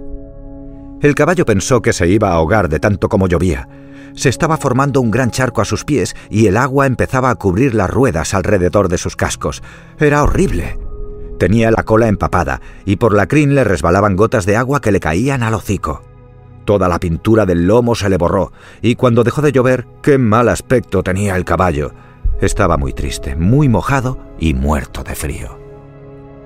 Se quedó allí todo el día. Cuando se hizo de noche, seguía en el mismo lugar, plantado delante de su carrito. Denis se había olvidado de él por completo, estaba claro. Apareció la luna e iluminó el jardín. El viento era frío y el caballito tiritó. Después estornudó. Vaya estornudo tan escandaloso. ¡Achis! Miró a su alrededor para ver si alguien lo había oído y vio a un duende detenerse cerca de allí sorprendido. El duendecillo llevaba una pala al hombro y un mandil de piel oscura. ¿Te has resfriado? le preguntó el duende en tono amable. ¿Quieres que te ponga un costal por encima para calentarte? Pues... Me parece que es demasiado tarde, dijo el caballo de madera. He pasado todo el día fuera bajo la lluvia y me he resfriado. Denis me ha dejado aquí. Es un niño horrible, dijo el duende enfadado. Siempre deja los juguetes a la intemperie. Una vez tuve que rescatar a un ratón de azúcar que ya había empezado a derretirse. No merece tener juguetes. ¿En qué estás trabajando? preguntó el caballo de madera al ver la pala que llevaba el duende. Supongo que no podría ayudarte, ¿no? Trabajar un poco me haría sentirme mejor y me ayudaría a entrar en calor. Buena idea, exclamó el duende contento. Serías de gran ayuda. Me estoy construyendo una bonita casa bajo el seto, pero como tengo que llevar los escombros a cuestas, tardo mucho en sacarlos. Si los pusiera en tu carro podrías llevártelos y descargarlos en alguna parte, ¿verdad? Oh, sí, dijo el caballo ilusionado. Me gustaría mucho, pero me muevo mediante ruedas, ¿sabes? No puedo andar por mí mismo. Ah, eso se arregla fácilmente, dijo el duende. Arrancó las ruedas de la pequeña base de madera en la que estaba plantado el caballo y después golpeó la base para separarla de los cascos. Ahora te frotaré las patas con un poco de magia y podrás andar como un caballo de verdad. Frotó las patas del caballo y el pequeño animal descubrió encantado que podía trotar de un lado a otro usando las patas como los caballos de verdad. ¡Era genial! Siguió al duende al lugar donde se estaba construyendo la casa. ¡Qué duro trabajó aquella noche! No sé ni cuántos carros de escombros arrastró y descargó en el prado, al otro lado del seto. El duende estaba entusiasmado. Había hecho cuatro veces más trabajo del que hacía normalmente en una noche. Dio unas cariñosas palmadas al caballo de madera y le ofreció un saco de grano para comer. El caballo tenía mucha hambre después del duro trabajo. Te llevaré al campo conmigo, dijo el duende. Allí podrás tumbarte y descansar a gusto. Te desataré el carro. Quédate cerca de mi escondrijo y si alguien te ve, baja corriendo conmigo y estarás a salvo. Así que el caballo de madera se tendió junto al escondrijo donde vivía el duende, y mientras éste construía la casa, él durmió muy bien. A la noche siguiente y a la siguiente de la siguiente volvió a ayudar al duende. Pronto se hicieron buenos amigos. Cuando la casa estuvo terminada, el duende empezó a construir otro pequeño refugio al lado y el caballo le preguntó qué estaba haciendo. Es un establo para ti, dijo el duende con la carilla radiante de contento. Estoy seguro de que Dennis no se acuerda de ti, así que bien podrías vivir conmigo y ser mi caballo, si quieres. Oh, me encantaría, dijo el caballo entusiasmado. Me encantaría, de verdad. Trabajaré para ti cada día, y si alguna vez quieres que te lleve a alguna parte, solo tienes que decirlo. Te llevaré a donde quieras montado a mis lomos. Un día, cuando todo estuvo a punto, el duende se marchó solo y volvió a casa muy orgulloso cargado con cuatro botes de pintura. Uno de pintura marrón, otro de blanca, otro de roja y el último de pintura azul. Te voy a dar otra capa de pintura, le dijo al caballo de madera que estaba contento a más no poder. Tienes muy mal aspecto, igual que tu carro. Espera a que haya terminado. Estarás tan elegante como el caballo de un rey. Puso manos a la obra Pintó el caballo de marrón y le añadió manchas blancas aquí y allá. Pintó el carro de azul y las ruedas de rojo. Tendríais que haberlos visto cuando acabó. Tenían un aspecto maravilloso. El duende fue a lavarse las manos, pero antes le dijo al caballo que se quedara al sol hasta que la pintura se secara. Y mientras estaba allí, más bonito y más elegante que nunca, ¿quién diríais que apareció? Denis en persona. Cuando vio el caballo y el carro, se quedó mirándolos sorprendido. ¿Era posible que aquellos fuesen su caballito y su carro? ¿Qué había pasado? ¡Qué elegantes! Pero mira qué ruedas rojas tan preciosas. Caray, se llevaría el juguete al cuarto de los niños y jugaría con él. El caballito se horrorizó al ver a Denis, y cuando el niño se acercó para llevárselo, relinchó con voz aguda. ¡Socorro! ¡Socorro! En un abrir y cerrar de ojos, el duende salió a toda prisa de debajo del seto y corrió hacia él. Saltó al carro, cogió las rendas y dijo: ¡Arre! Antes de que Denis pudiera hacer nada, el caballo se alejó a todo galope y el carro con el duende iba saltando y traqueteando por encima de la hierba. ¡Eh, eh! gritó Denis. Ese caballo y ese carro son míos. ¡Vuelve! Pero no regresaron. Denis nunca volvió a verlos, pero pensó mucho en ellos. No debí dejar el caballo y el carro a la intemperie bajo la lluvia, se dijo al fin. Por eso se los ha quedado el duende. Bueno, me lo merezco. Cuidaré mejor mis juguetes. No voy a permitir que ese duende se los quede todos. Y a partir de entonces cuidó mejor sus juguetes. Pero aún así, no recuperó ni el caballo ni el carro. No, el caballo de madera sigue con el duende y se han hecho muy famosos en el país de las hadas. Y si pasáis por allí, los veréis cualquier día paseando por las calles. Colorín colorado, este cuento se ha acabado. Cielo e infierno. Cierto día, un sabio visitó el infierno. Allí vio mucha gente sentada en torno a una mesa ricamente servida. Estaba llena de alimentos, a cada cual más apetitoso y exquisito. Sin embargo, todos los comensales tenían cara de hambrientos y el gesto demacrado. Tenían que comer con cucharas, pero no podían, porque eran unas cucharas tan largas como un remo. Por eso, por más que estiraban su brazo, nunca conseguían llevarse nada a la boca. Impresionado, el sabio salió del infierno y subió al cielo. Con gran asombro vio que también allí había una mesa llena de comensales y con iguales manjares. En este caso, sin embargo, nadie tenía la cara desencajada. Todos los presentes lucían un semblante alegre. Respiraban salud y bienestar por los cuatro costados.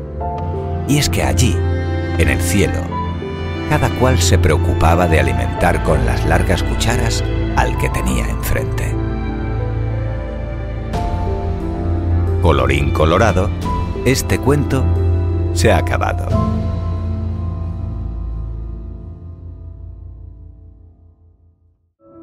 Tu propio juicio.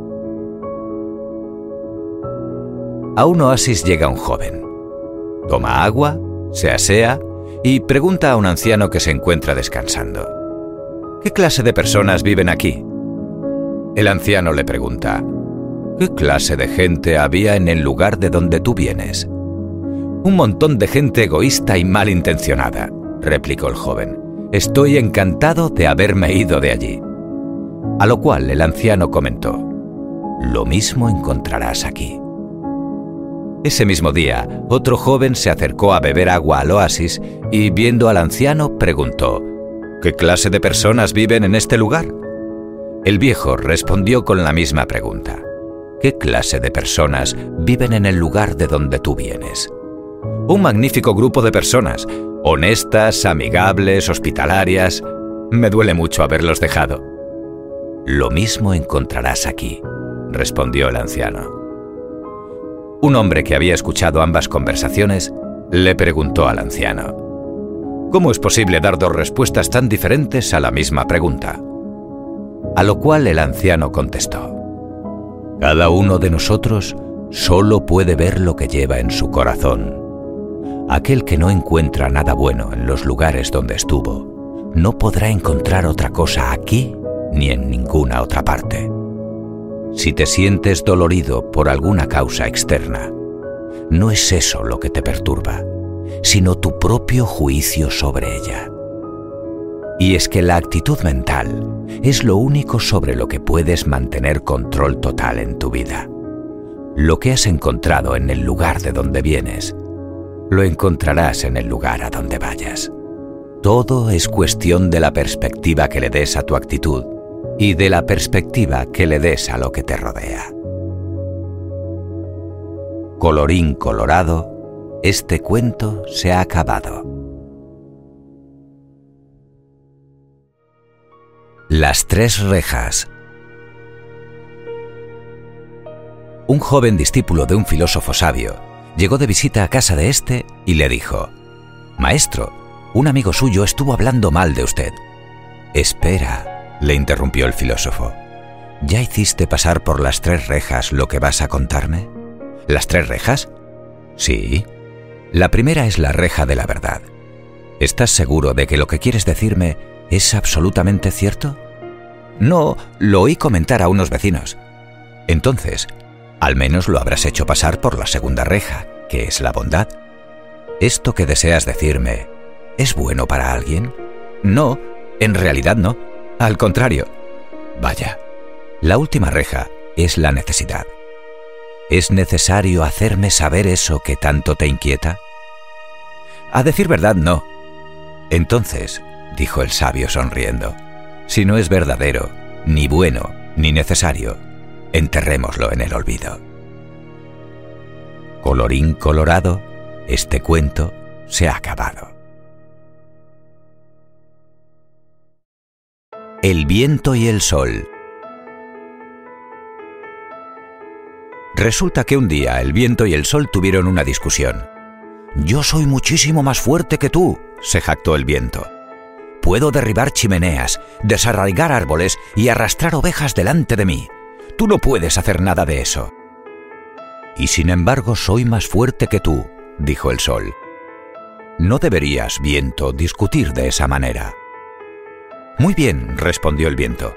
Haremos una competición para demostrar cuál es el más fuerte de los dos. ¿Qué te parece que hagamos? ¿Ves ese caminante de ahí abajo? preguntó el sol. Lleva una capa roja sobre los hombros. ¿Te parece que decidamos que el primero que pueda quitarle la capa de encima de los hombros es el más fuerte? De acuerdo, gritó el viento. Yo probaré primero, y te advierto que ganaré con toda seguridad. El viento empezó. En primer lugar, sopló con mucha fuerza alrededor del caminante. Se apoderó de la capa del hombre y tiró de ella. Dio tirones hacia aquí y allá. El caminante tuvo miedo de que su capa saliera volando, así que ató el lazo más fuertemente y se la sujetó con fuerza alrededor del cuello, porque tenía frío. El viento sopló con más fuerza aún. Llamó a la lluvia en su ayuda y empapó al caminante de pies a cabeza. El hombre se sacudió las gotas, se arropó más con la capa y prosiguió su camino quejándose amargamente. El viento se enfadó. Sopló hasta levantar un huracán y empujó al hombre hacia adelante con mucha fuerza mientras intentaba arrancarle la capa. Le aulló en los oídos. Llamó a la granizada en su ayuda y al cabo de poco el pobre hombre intentaba protegerse de las duras bolas de hielo. Sentía tanto frío que le habría gustado tener diez capas para abrigarse. Se quitó el cinturón del abrigo y lo ciñó alrededor de la capa para que no pudiera salir volando. El viento quedó derrotado y llamó al sol con tono de burla para que pusiera a prueba su poder. El sol salió de detrás de las nubes y la niebla desapareció. El viento se aquietó y la lluvia se detuvo. El sol brilló sin parar y sus rayos empezaron a secar la capa del caminante. El hombre soltó la hebilla del cinturón y dejó que la capa colgara suelta de sus hombros para que pudiera secarse con más facilidad. El sol continuó brillando, caliente y constante. Al cabo de poco, el caminante sintió calor y deshizo el lazo que sujetaba la capa a su cuello. El sol continuó brillando. El hombre comenzó a jadear porque cada vez tenía más calor. Se abanicó con el pañuelo y se quitó el sombrero. El sol brillaba y brillaba. Y de repente, para desánimo del viento y para deleite del sol, el caminante se quitó la pesada capa y continuó su camino sin ella. Ya no podía soportar por más tiempo el calor que le daba. La amabilidad lo puede todo, le dijo el sol al viento. He ganado. Los gritos y los bramidos nunca sirven de mucho, ¿sabes? La amabilidad lo puede todo. Más vale maña que fuerza. Colorín colorado, este cuento se ha acabado. Pedro y el lobo. Érase una vez un pastorcillo que cuidaba sus ovejas. Algunos días era agradable permanecer en las colinas y el tiempo pasaba muy deprisa. Otros, el muchacho se aburría. No había nada que hacer salvo mirar cómo pastaban las ovejas de la mañana a la noche. Un día decidió divertirse y se subió sobre una gran roca desde la que se veía todo el pueblo. ¡Socorro! gritó lo más fuerte que pudo. ¡Que viene el lobo y devora las ovejas! ¡Que viene el lobo! En cuanto los del pueblo oyeron los gritos del pastorcillo, salieron de sus casas y subieron corriendo a la colina para ayudarle a ahuyentar al lobo. Y lo encontraron partiéndose de risa por la broma que les había gastado. Enfadados, regresaron al pueblo y el chico, todavía riendo, volvió de nuevo a cuidar de las ovejas. Una semana más tarde, el muchacho se aburría de nuevo y subió a la roca y gritó, ¡Socorro! ¡Que viene el lobo y devora a las ovejas! ¡Que viene el lobo! Otra vez los del pueblo corrieron hasta la colina para ayudarle. De nuevo lo encontraron riéndose de verles tan colorados y se enfadaron mucho, pero lo único que podían hacer era soltarle una regañina. Tres semanas después, el muchacho les gastó exactamente la misma broma, y otra vez un mes después, y de nuevo al cabo de unas pocas semanas. ¡Socorro! gritaba. ¡Que viene el lobo y devora las ovejas! ¡Que viene el lobo! Los buenos vecinos siempre se encontraban al pastorcillo riéndose a carcajada limpia por la broma que les había gastado. Pero un día de invierno, a la caída de la tarde, mientras el muchacho reunía las ovejas para regresar con ellas a casa, un lobo de verdad se acercó peligrosamente al rebaño y era un lobo enorme. El pastorcillo se quedó aterrado. El lobo daba mucho miedo a la luz del atardecer y el chico solo tenía su vara para defenderse. Corrió hasta la roca y gritó, ¡Socorro! ¡Que viene el lobo y devora a las ovejas! ¡Que viene el lobo! Pero nadie en el pueblo salió para ayudar al muchacho, porque nadie cree a un mentiroso, aunque alguna vez diga la verdad. Nos ha gastado la misma broma demasiadas veces, dijeron todos. Si hay un lobo esta vez, ojalá devore a sus ovejas. Y eso fue exactamente lo que pasó. Y el muchacho aprendió a no mentir nunca más. Colorín colorado, este cuento se ha acabado. La niña amable. Eran muchos los pájaros que vivían en el jardín de Mary. A ellos les gustaba Mary. La niña nunca les rompía los nidos ni se llevaba sus huevos. Le gustaba oír sus cantos y conocía el nombre de todos ellos. El petirrojo vivía en el jardín, y también el rechoncho reyezuelo. Allí vivían el mirlo y el tordo. Muchos estorninos pintos bajaban a bañarse en el estanque de Mary y luego se posaban sobre los árboles para conversar y secarse las alas. Ahora estaban en invierno. Los días eran fríos y las noches eran más frías aún. Y un día llegó la nieve y los pájaros vieron que el suelo estaba blanco en lugar de verde y marrón. Se encontraba poca comida. Las bayas habían sido arrancadas de los arbustos y árboles y ahora quedaban muy pocas. Hacía frío, muchísimo frío. Apenas puedo abrir los dedos de las patas para soltarme de las ramitas cuando despierto por la mañana, le dijo un gorrión a otro. ¿Y sabíais que todos los charcos se han congelado y están duros? ¿Y que el estanque también está hecho de hielo? preguntó un mirlo que los escuchaba. No hay nada que pueda beberse. Tengo mucha sed. Nosotros tenemos hambre, sed y frío, dijo el petirrojo. Moriremos. Esta es una época terrible para nosotros. ¿Qué vamos a hacer? Solo hay una cosa que podemos hacer, declaró el pecoso tordo. Debemos contarle nuestros problemas a esa amable niña. Seguro que nos ayudará. Así pues, ¿qué crees que hicieron todos? Fueron a posarse en fila sobre la cerca, esponjando las plumas para mantenerse abrigados y adoptaron un aspecto tan desdichado como pudieron. Mary los vio. Pobres criaturillas, exclamó. ¿Tenéis mucho frío y hambre? Yo cuidaré de vosotros hasta que pase este horrible tiempo. Les hizo una mesa para pájaros, solo una tablita larga clavada en un poste. Sobre la mesa puso todos los restos que su madre iba a tirar. Migajas de pan ni de bizcochos de leche, uno o dos huesos y algunas bayas que ella misma había recogido y puesto a secar para alimentar a los pájaros en invierno. Sobre la mesa de los pájaros colocó un gran recipiente esmaltado lleno de agua para que pudieran beber. Cada pájaro bebió un delicioso sorbo y contuvo el aliento para dejar que el agua le resbalara garganta abajo. Picotearon hambrientos la comida y quisieron cantarle a Mary una canción de agradecimiento, pero no pudieron verla. Está preparando camas calentitas para nosotros, cantó el tordo. Mirad, ha llevado macetas para esconderlas entre el seto vivo y las ha llenado con paja y musgo seco. ¿No os parece que es muy amable? Era amable, ¿no es cierto? Y no es de extrañar que todos los pájaros le cantaran canciones al llegar la primavera. ¿Te gustaría hacer todo lo que hizo Mary? Si quieres, puedes hacerlo. Colorín colorado, este cuento se ha acabado. La gallinita roja. Érase una vez una oveja, un gato, un cerdo y una gallinita roja que vivían en una granja vieja en una colina florida rodeada de huertas de trigo dorado. Un día, la gallinita roja encontró unos granos de trigo esparcidos por el corral. Mirad lo que he encontrado, les dijo a los otros animales. ¿Quién me ayudará a sembrar este trigo? Yo no, yo no, yo no, dijeron el gato, el cerdo y la oveja. Entonces lo haré yo sola, dijo la gallinita roja. Así lo hizo. Sabía que las semillas necesitaban agua para crecer. ¿Quién me ayudará a regar estas semillas? preguntó la gallinita roja.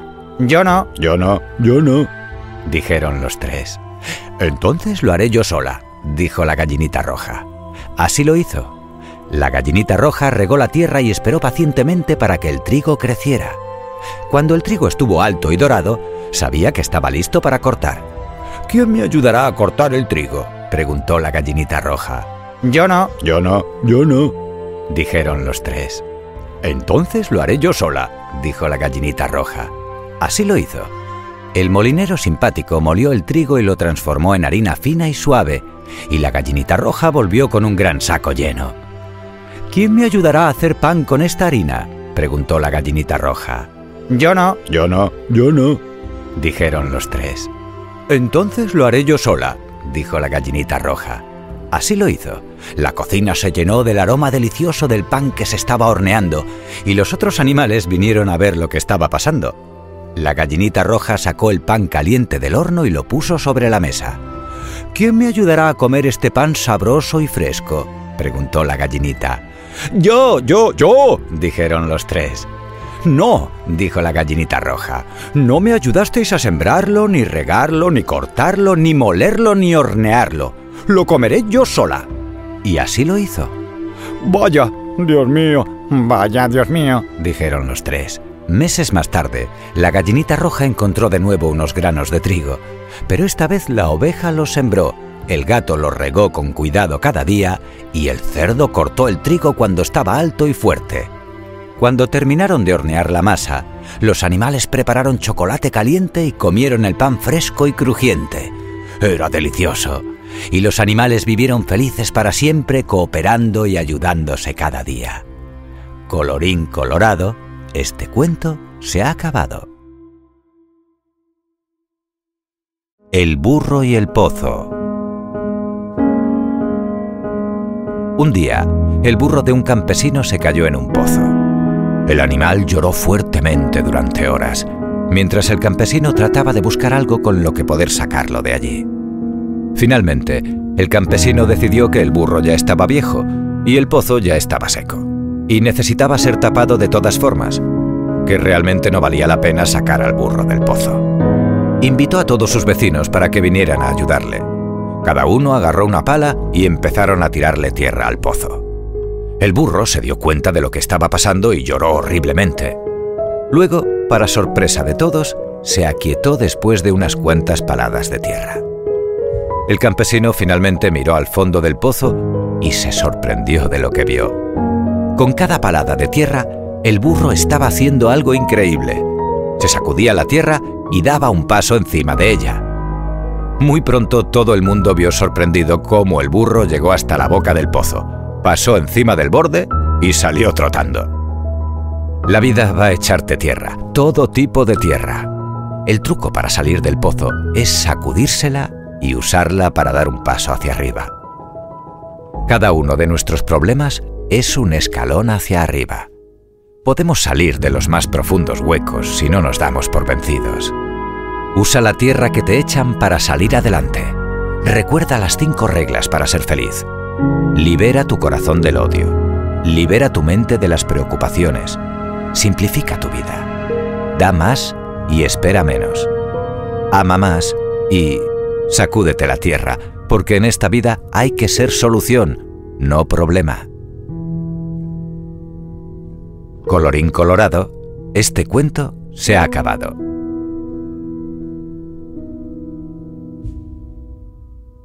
El niño con mal genio. Había un niño que tenía muy mal genio y constantemente perdía la paciencia.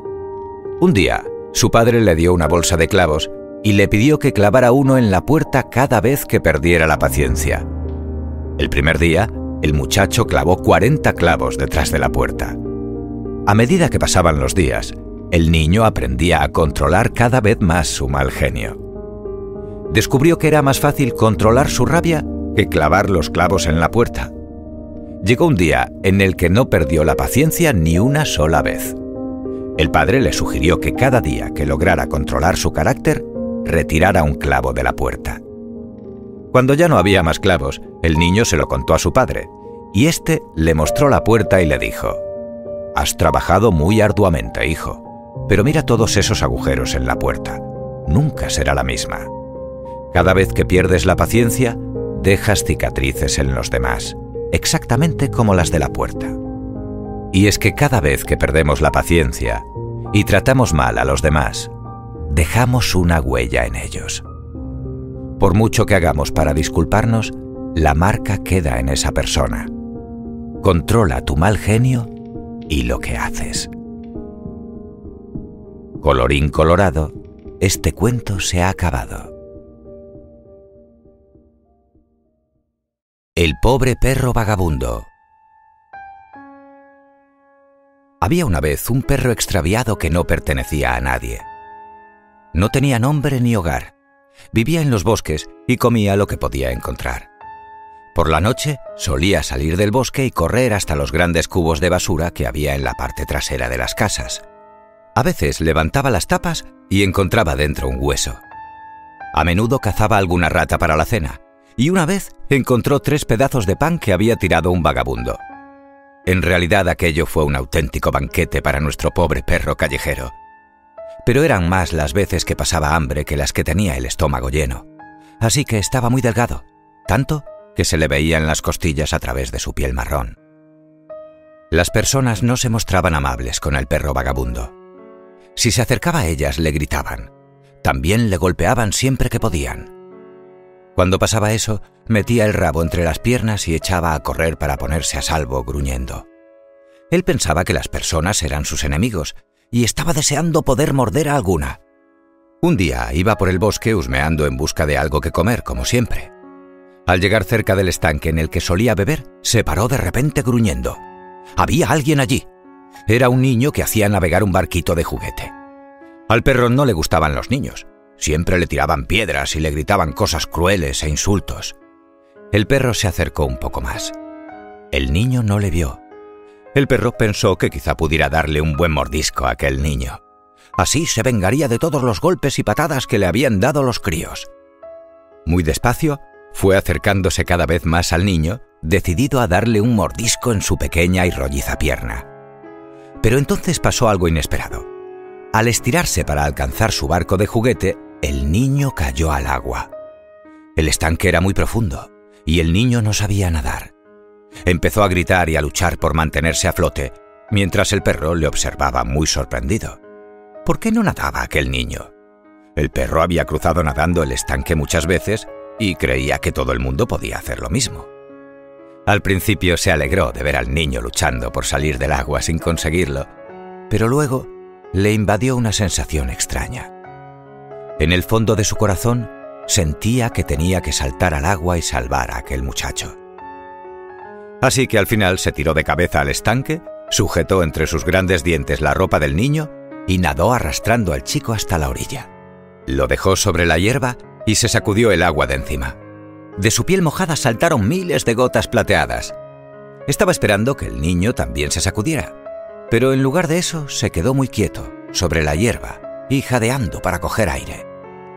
Luego se sentó y extendió una mano hacia el perro. Ven aquí, perrito bueno, dijo intentando acariciarlo. Pero el perro retrocedió gruñendo. Pensaba que lo que quería hacer aquel niño era cogerlo para pegarle. Nunca en su vida le había hablado nadie con cariño, así que escapó corriendo hacia el fondo del bosque. Cuando encontró a sus amigos, el agresivo gato montés y el viejo tejón que tenía la piel a rayas, les explicó lo que había pasado. Los dos se quedaron mirando extrañados. Qué tonto has sido ayudando a uno de nuestros enemigos, dijo el gato sacando las uñas. ¿Por qué has hecho una cosa así? Ya verás cómo ese mismo niño te tira piedras la próxima vez que te vea. Ya lo sé, dijo el perro bastante avergonzado de sí mismo. Pero no sé por qué no pude evitar echarme al agua para salvarlo. Estaba a punto de morderle cuando, sin saber cómo, me encontré nadando hacia la orilla con él a rastras. Desde luego, mira que eres bobo, dijo el tejón, moviéndose torpemente sobre sus enormes zarpas. Cuando eres animal salvaje y vagabundo, no vale la pena ser bueno con nadie. No te queda más remedio que ser cruel y feroz. El perro pensó que tenía razón y se arrepintió de haber salvado al niño. Se marchó corriendo en busca de comida. Al volver, ya muy tarde, cuando hacía mucho rato que se había hecho de noche, le sucedió algo terrible. Fue a caer en una de las trampas para atrapar animales que ponían los cazadores en el bosque. ¡Clac! Los duros dientes de acero de la trampa se le clavaron en la pata, y el pobre perro empezó a aullar de dolor y de miedo. Luchó por liberarse de la trampa, pero no pudo sacar la pata de allí. Estaba bien atrapado. El pobre perro vagabundo levantó su cabeza al cielo y siguió aullando tristemente. ¿Quién habrá puesto esta trampa? se preguntaba. Quizá haya sido el niño al que esta misma tarde he salvado la vida. ¿Cómo hubiera deseado en ese momento no haber evitado que se ahogara en el estanque del bosque? El tejón no se equivocaba en lo que había dicho. No valía la pena ser bueno. El perro no dejó de aullar de dolor y miedo sin parar. Muy lejos de allí, en una pequeña casa de campo, el niño le oyó a lo lejos y se sentó en la cama a escuchar. Oh, no. Algún perro está en apuros, pensó. Habrá caído en una de esas horribles trampas que ponen los cazadores en el bosque. ¿Y si además fuera ese pobre perro vagabundo que me ha salvado en el estanque y luego ha salido corriendo? No puedo quedarme aquí tan tranquilo. Tengo que ir a ver qué pasa. El niño saltó de la cama, se vistió a toda prisa y salió de la casita sin que nadie se diera cuenta.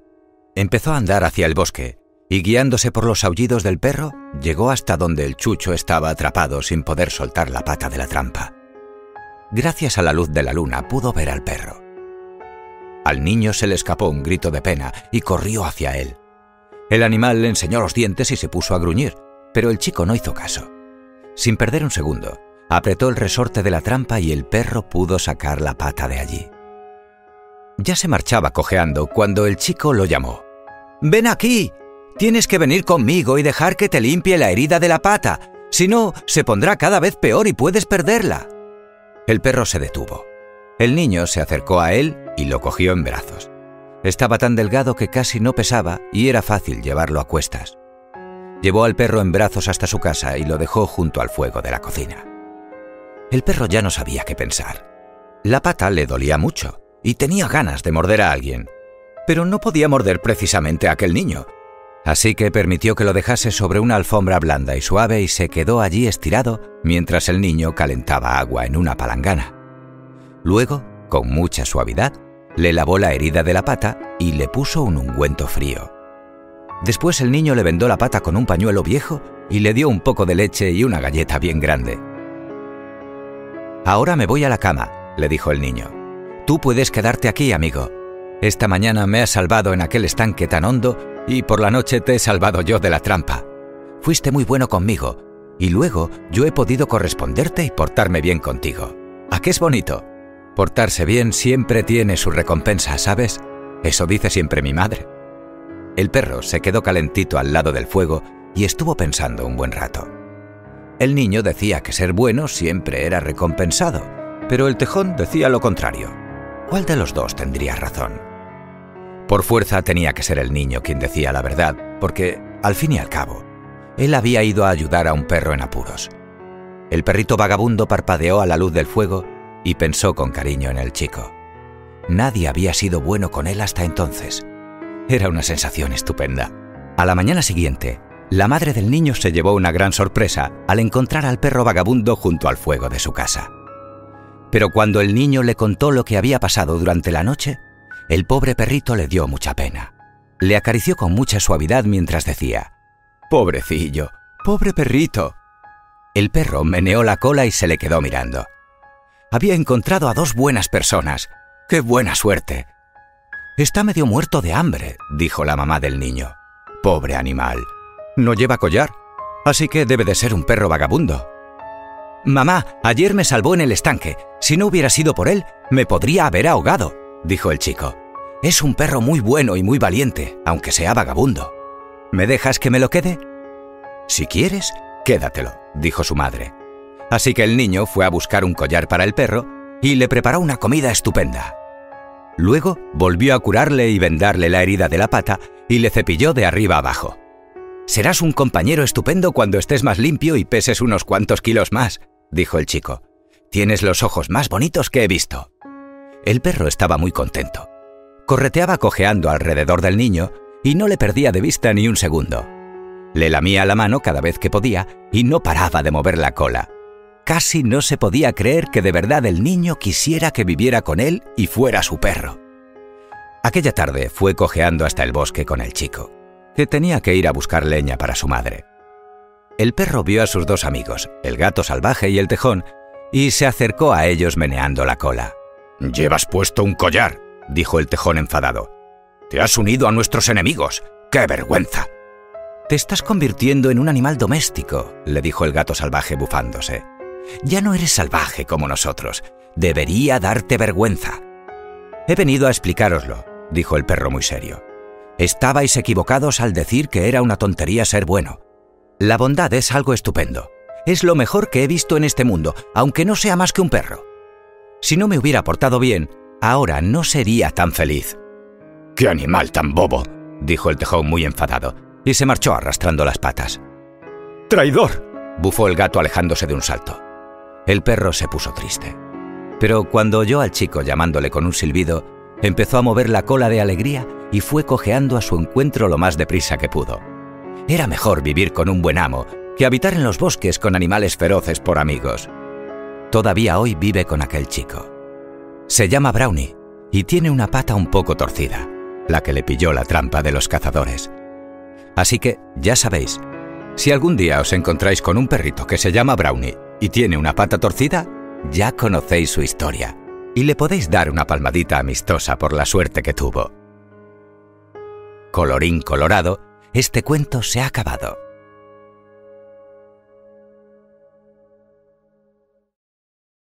La cerillera.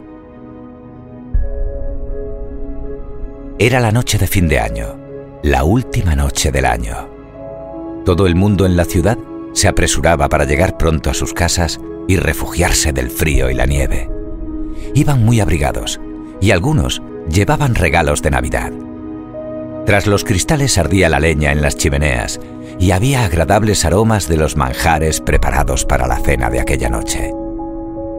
En medio del ir y venir, una pequeña chiquilla vendía fósforos para ganar algo con que comprar siquiera un pedazo de pan. Compren fósforos, lo mejor para encender el fuego. Compre cerillas, señor. Pero la gente apenas escuchaba su débil voz y desde luego, por nada del mundo sacarían las manos de sus tibios bolsillos con el frío que hacía. Poco a poco la noche se fue acercando y la calle se quedó desierta. Fósforos, fósforos, cerillas para la lumbre. Pero la pobre cerillera pronto comprendió que no vendería nada más aquel día. Terminó pronto de contar las escasísimas ganancias. No podía volver así a su casa sin llevar consigo algo de alimento para su familia. Pensó que quizás sus padres se enfadarían con ella por no haber sido capaz de vender más. Eran tan pobres y tantas bocas que alimentar que la más mínima cantidad marcaba una gran diferencia. Si por lo menos no hiciera tanto frío. Tenía los deditos entumecidos, la nariz helada y le dolía mucho la garganta. Si se atreviera a encender una cerilla, sentiría un poco de calor. Al fin y al cabo, en su casa haría el mismo frío que en la calle, pues durante todo el invierno el agua de lluvia se había abierto camino entre las rendijas del tejado, formando goteras, y el viento soplaba a través de los cartones que formaban las paredes de su humilde casita se refugió en la esquina que formaban dos casas muy elegantes y con mucho cuidado para no destaparse, encendió un fósforo. Y la luz del fósforo al arder le mostró una acogedora estancia donde ardía el cálido fuego de la chimenea al lado de una mesa con humeante comida. Las llamas se reflejaban en las paredes creando figuras danzarinas y la pobre cerillera incluso podía sentir el calor de una manta sobre sus rodillas. Al apagarse, la niña volvió a la oscura y fría realidad. Si pudiera ser todo el rato así, se lamentó la chiquilla. Encender otro fósforo no marcará ninguna diferencia, y sin embargo es tan agradable su luz. Y procedió a prender la llama, que esta vez le mostró un salón bellamente adornado, con un árbol de Navidad adornado con infinidad de pequeñas velitas centelleantes. Bajo él, los regalos esperando a ser abierto por niños ilusionados. Al apagarse el segundo fósforo, la pequeña volvió a sentirse sola en la noche acariciada por los copos de nieve que caían sin cesar, casi a oscuras, sentada en la calle y aterida de frío. Encenderé otra cerilla, decidió la niña, pues las ilusiones que le brindaba la luz conseguían apartarla, siquiera por un momento, de la insensible realidad. Y así lo hizo. Sostuvo la madera encendida delante de sus ojos y esta vez se vio a sí misma sentada en la agradable mesa al lado de la chimenea, tomando una sopa caliente que reconfortó su enfermo cuerpo. Y también era ella la que se acercó al majestuoso árbol de Navidad para abrir los regalos que en su corta vida nunca había recibido. Tan agradable y tan nueva era la sensación para la chiquilla, tan gratificante sentir el calor del hogar, que esta vez, cuando se consumió la cerilla, solo quedó junto a la esquina de las elegantes casas el pequeño cuerpecito de la vendedora de fósforos, pues su alma se negó a regresar a esa realidad que la había ignorado hasta el momento. Cada vez que no tiendes tu mano para ayudar a tu prójimo que honestamente te lo pide, sin que lo notes en ese momento, en realidad te estás perjudicando a ti mismo. Debemos recordar que hay que compartir con todos aquellos que lo necesitan. Activar para ello la alegría y la sencillez, relativizando la importancia de lo que hacemos y potenciando lo que aún nos queda por resolver en este camino alucinante de convertirnos todos en uno. Colorín colorado, este cuento se ha acabado. El conejito burlón. En un bosque muy frondoso vivía un conejito muy travieso. Siempre que se cruzaba con algún otro animal, se burlaba de él. Un día estaba sentado a la sombra de un gran árbol cuando se le acercó una ardilla. Hola, señor conejo. Y el conejo, mirando hacia ella, le sacó la lengua y salió corriendo. ¡Qué mal educado! pensó la ardilla. De camino a su madriguera, se encontró con un cervatillo que también quiso saludarle. Buenos días, señor conejo. Y de nuevo el conejo sacó su lengua al cervatillo y se fue corriendo así una y otra vez a todos los animales del bosque con los que se iba encontrando en su camino. Un día, todos los animales decidieron darle una buena lección y se pusieron de acuerdo para que cuando alguno de ellos viera al conejo, no le saludara. Harían como si no le hubiesen visto. Y así ocurrió. En los días siguientes todo el mundo ignoró al conejo. Nadie hablaba con él ni lo saludaba. Llegado el día, todos los animales del bosque comenzaron a organizar la fiesta de Navidad. El conejo pudo escuchar el lugar donde se iba a celebrar y pensó en ir aunque no le hubiesen invitado. Ya en plena celebración, cuando todos los animales se divertían, apareció el conejo en medio de la fiesta. Todos hicieron como que no lo veían. El conejo, abrumado ante la falta de atención de sus compañeros, decidió marcharse con las orejas bajas. A los animales les dio pena el pobre conejo y decidieron ir a buscarlo a su madriguera e invitarlo a la fiesta. No sin antes hacerle prometer que nunca más haría burla a ninguno de los habitantes del bosque. Entonces, el conejo, muy contento, prometió no burlarse nunca más de sus amigos y todos se divirtieron muchísimo en la fiesta. Y a partir de entonces, todos vivieron muy felices en el bosque. Colorín colorado, este cuento se ha acabado. El ciego y la coja. Un hombre ciego y una mujer coja llegaron a la orilla de un río que forzosamente debían cruzar. Desafortunadamente no había puente. Tenían que cruzar el río a pie, pues no les quedaba otro remedio. Ante esta inesperada dificultad, la mujer coja dijo a su compañero, Aquí hay una zona bastante buena para cruzar, pero a decir verdad, mis piernas no me permiten hacerlo. Entonces el hombre ciego apuntó. Yo lo pasaría si pudiese ver, pero como me falta la vista, temo resbalar y ahogarme en él. ¿Qué podemos hacer? Al momento, la mujer coja reaccionando agregó, Tengo una idea. Mira, tus piernas serán mi sostén y mi vista nuestra guía. Ayudándonos mutuamente, pasaremos sin dificultad a la otra orilla. En efecto, la mujer coja se acomodó lo mejor que pudo sobre los hombros del ciego y dirigió los pasos de éste. Y así, ambos cruzaron felices y seguros el río, llegando a la otra orilla sin apenas dificultad. Y así, se dieron cuenta de que solo el trabajo en equipo les permitía conseguir hacer cosas inimaginables y que debían fijarse en las virtudes de cada uno para conseguir el éxito. La mejor relación no es aquella que une a personas perfectas, sino aquella en que cada individuo aprende a vivir con las limitaciones de los demás, admira sus cualidades y establece un ambiente apropiado para trabajar en equipo. Colorín colorado, este cuento se ha acabado.